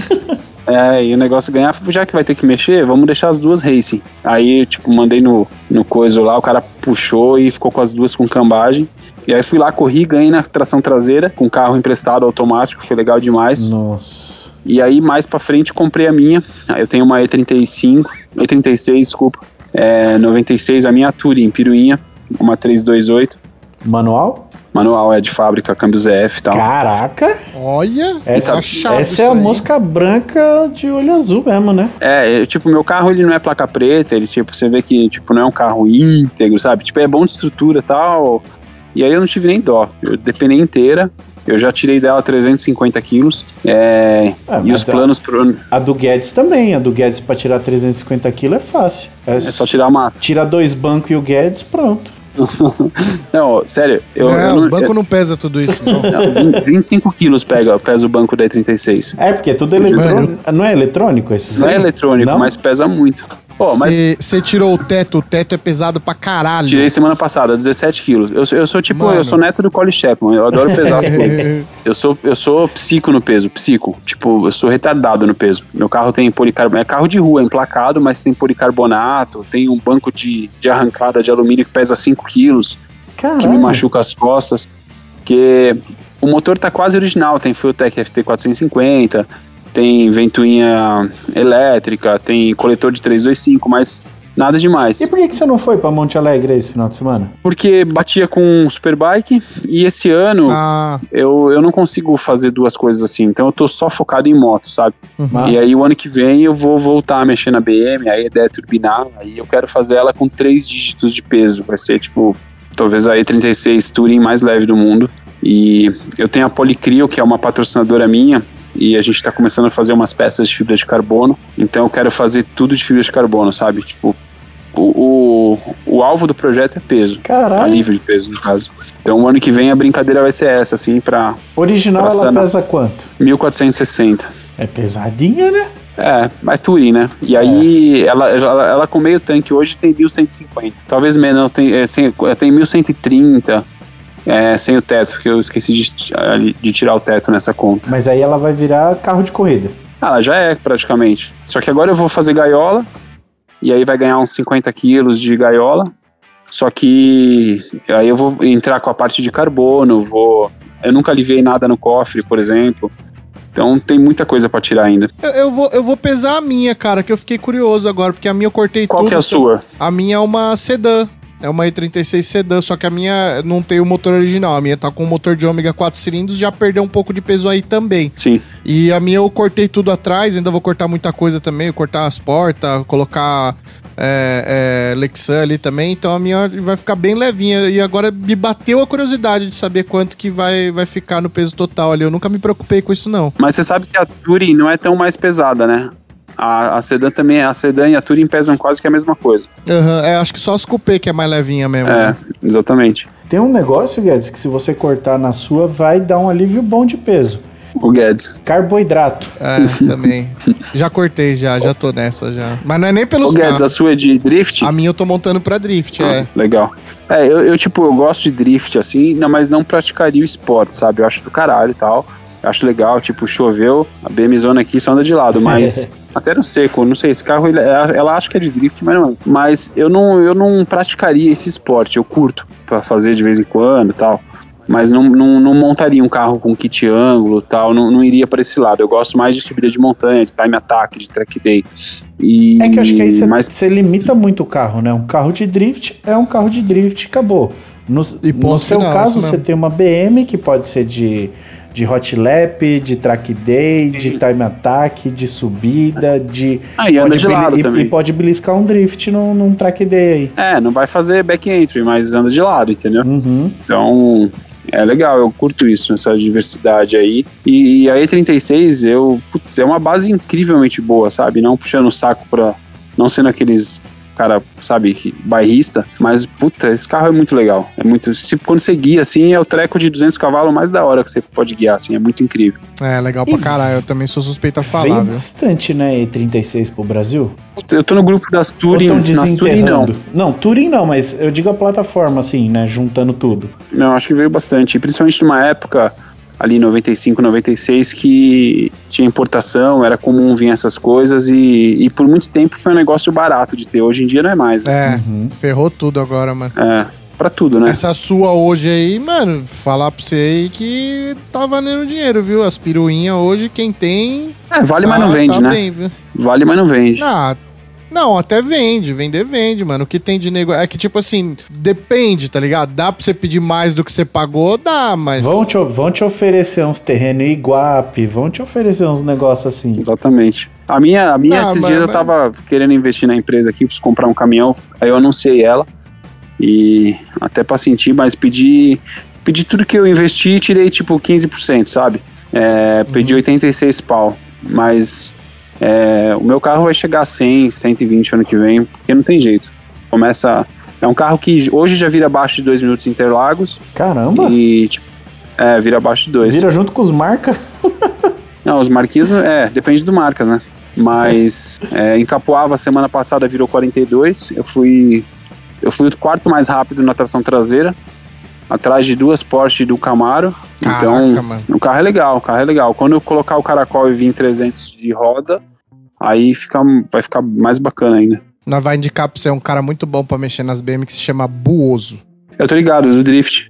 É, esse maluco é o brabo das BM, Eu tô viu? ligado, a BM dele é muito leve. É, ele tá montando, ele quer montar a E36 mais forte do, do Brasil.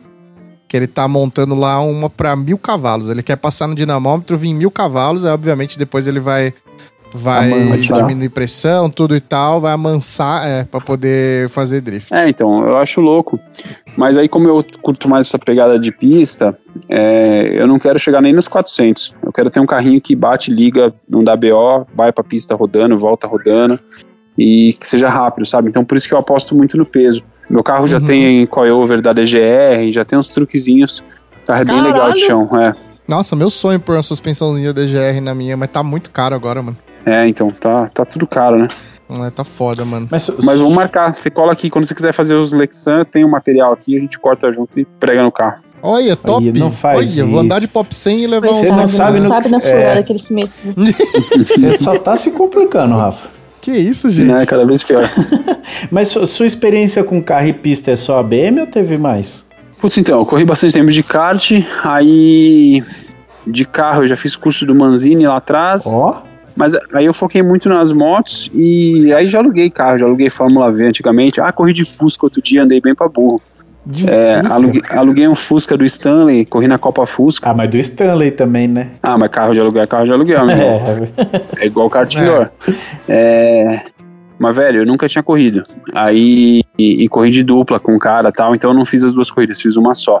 Mas eu, eu ganhei na categoria light e fiz terceiro na geral. Caralho, que da hora. É, sem nunca ter andado antes no carrinho. Muda muito, assim, é, é óbvio, né, da, da BM pro, pro Fusca, mas é... é- o que que é que a dife- diferença maior, além da potência e tal? Eu digo ali na tocada. Cara, o Fusca parece estar 500 por hora. Quando você faz curva pra direita, a porta do motorista abre. E. é, exato, é verdade. E. Só que a sensação é animal. É, eu, eu já andei de Porsche do lado do Max Wilson. O Max uma vez me levou pra andar. Puta, absurdo, né? Força G e tal, que o carro contorna, acelera. Só que, cara, aí você anda de Fusca com os pneus do supermercado, você fala, velho, é isso aqui, isso é vida. É muito louco. Você curte então essa adrenalina é a- maior. aquela sensação de quase morte, né? O Fusca e a Ilha de Man, é, tá ali um com o outro.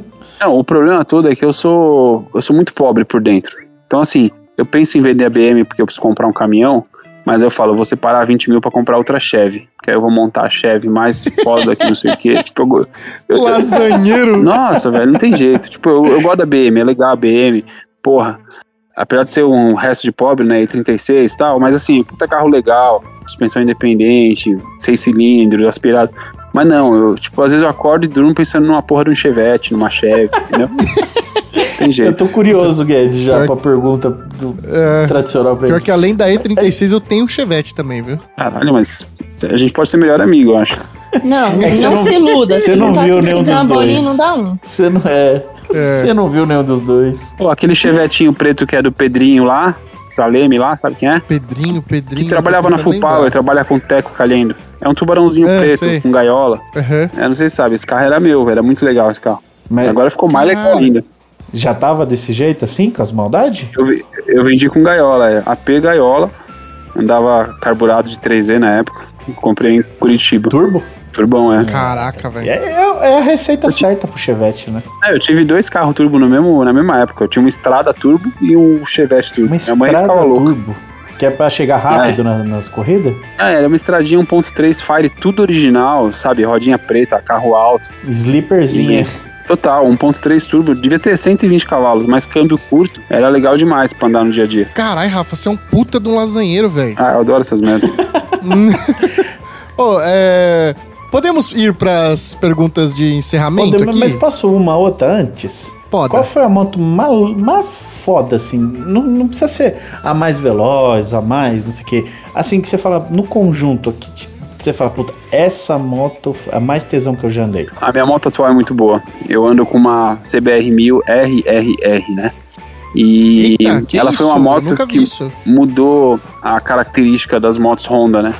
É, você que tem uma familiaridade com moto, você sabe que Honda, de uma Bros a uma Tornado, você senta e a moto te dá aquela sensação de que é sua há cinco anos, é uma moto fácil de A pilotar. familiaridade, né? tal. Exato, como toda Honda. Cara, Toda Honda quando, Pop e quando a eu troquei todas. da Twister pra Hornet, a galera perguntava, era, era a Twister né, antiga, carburadinha, e a Hornet carburada.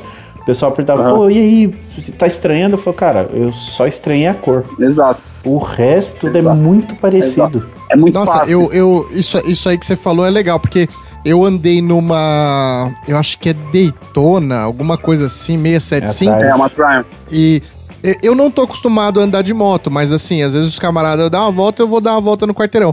E, e esse mesmo cara que tinha Daytona, ele vendeu e aí ele pegou uma, uma CBR 600, né, uma rondona. E aí eu fui andar, eu falei, ah, cara, isso aqui é muito mais confortável pra andar. É completamente diferente, velho.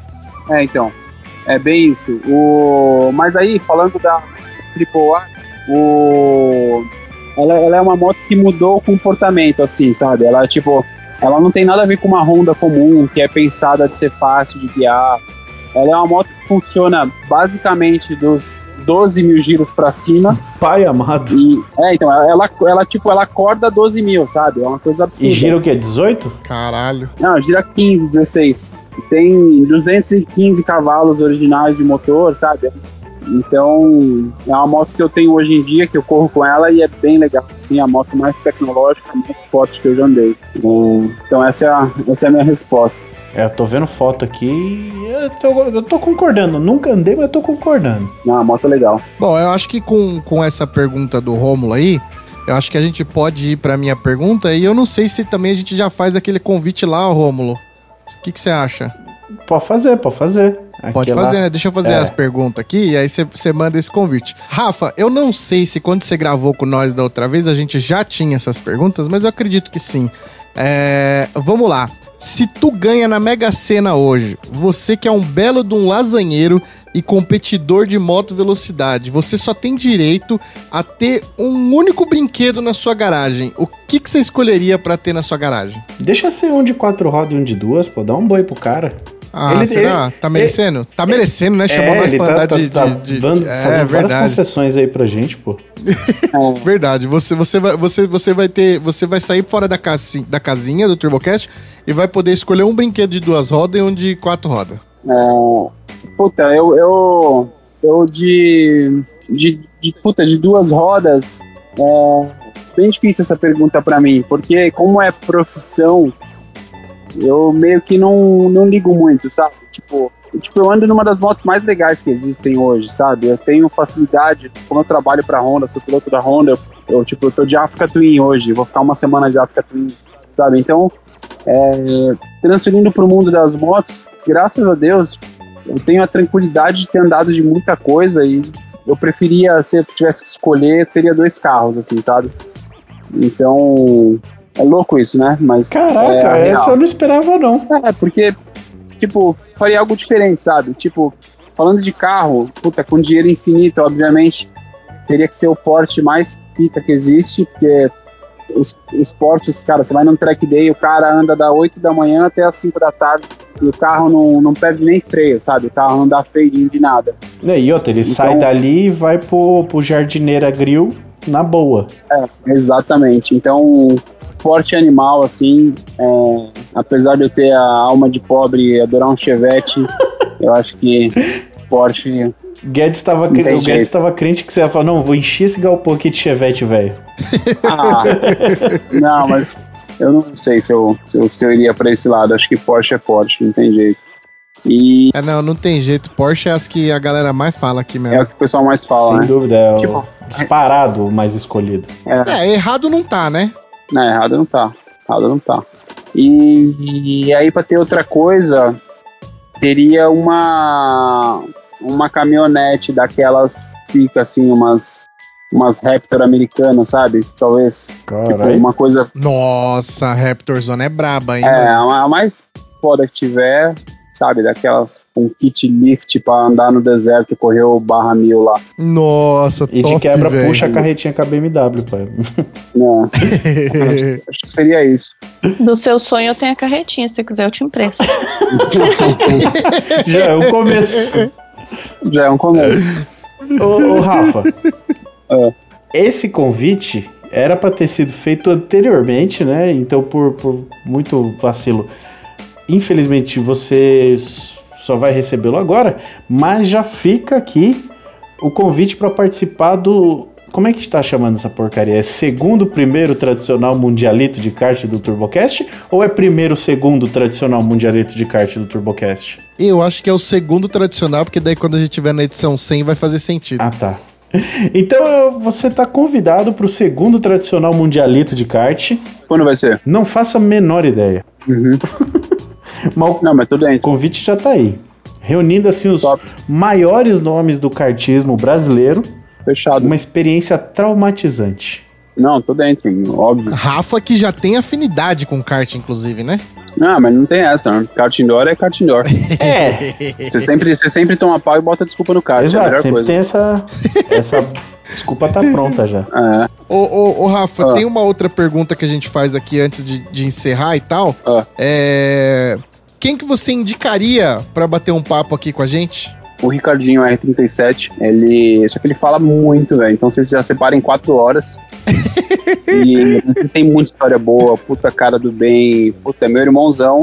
É, tem uma baita história no automobilismo, engenheiro, acelera muito. Eu nem vou convidar, nem convidem ele pro kart, tá? Já, já fica a dica.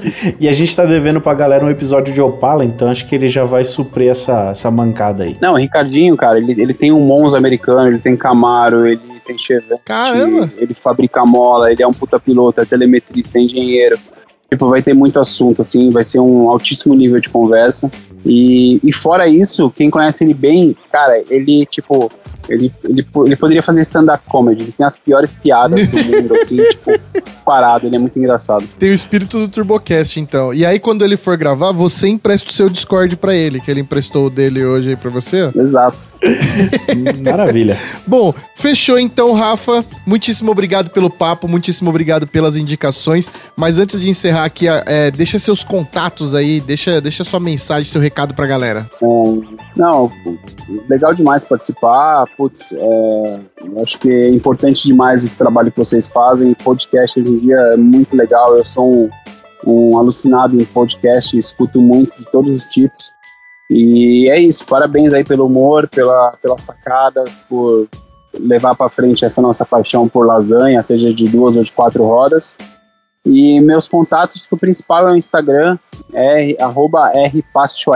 Era bom colocar na, na descrição aí no Instagram, porque o Paschoalim é meio difícil de escrever. Aham. Vai tá, vai tá. E coloca o Drive Academy também, porque tem mais a ver com quatro rodas também. E é isso, espero vocês aqui no, no, no QG pra gente fazer uma bagunça, acelerar de pop, acelerar de kart drift e, e é isso. Combinado. Vai ter churrasco? Vai ter churrasco? Vai ter. É, eu, tipo, eu sou ruim pra decorar a voz, mas você tem certeza que é o gordinho da BM, né? Que isso, cara? que isso, cara? Ele é o gordinho peludo, sabe? Não, eu sou ruim pra decorar a voz, nome, tudo isso. Mas aí, tipo, entendeu? Eu já me já saquei. Eu infelizmente sou o gordinho da BM. Beleza, vai. Fala com ela aqui pra gente dar um trato nela também. Ah, só quando funcionar. É, Eu avisei, né? E o Chevette, tá andando não? não, esse é o que menos tá andando, esse é o que tá mais longe A de andar, árvore que inclusive. tava do lado dele mudou de posição e o Chevette tá no mesmo lugar ainda. É louco. O Chevette tá doído, o Chevette é o que vai dar mais trabalho, por incrível que pareça. Não, demorou, gente. Mas é isso aí, Rafa, mais uma vez, muitíssimo obrigado por esse papo, muitíssimo obrigado aos meus amigos e amiga de mesa, Romulindo e Fernanda Taveira, muitíssimo obrigado a você, ouvinte, que nos acompanhou até aqui. O TurboCast vai ficando por aqui e até a próxima semana. Valeu!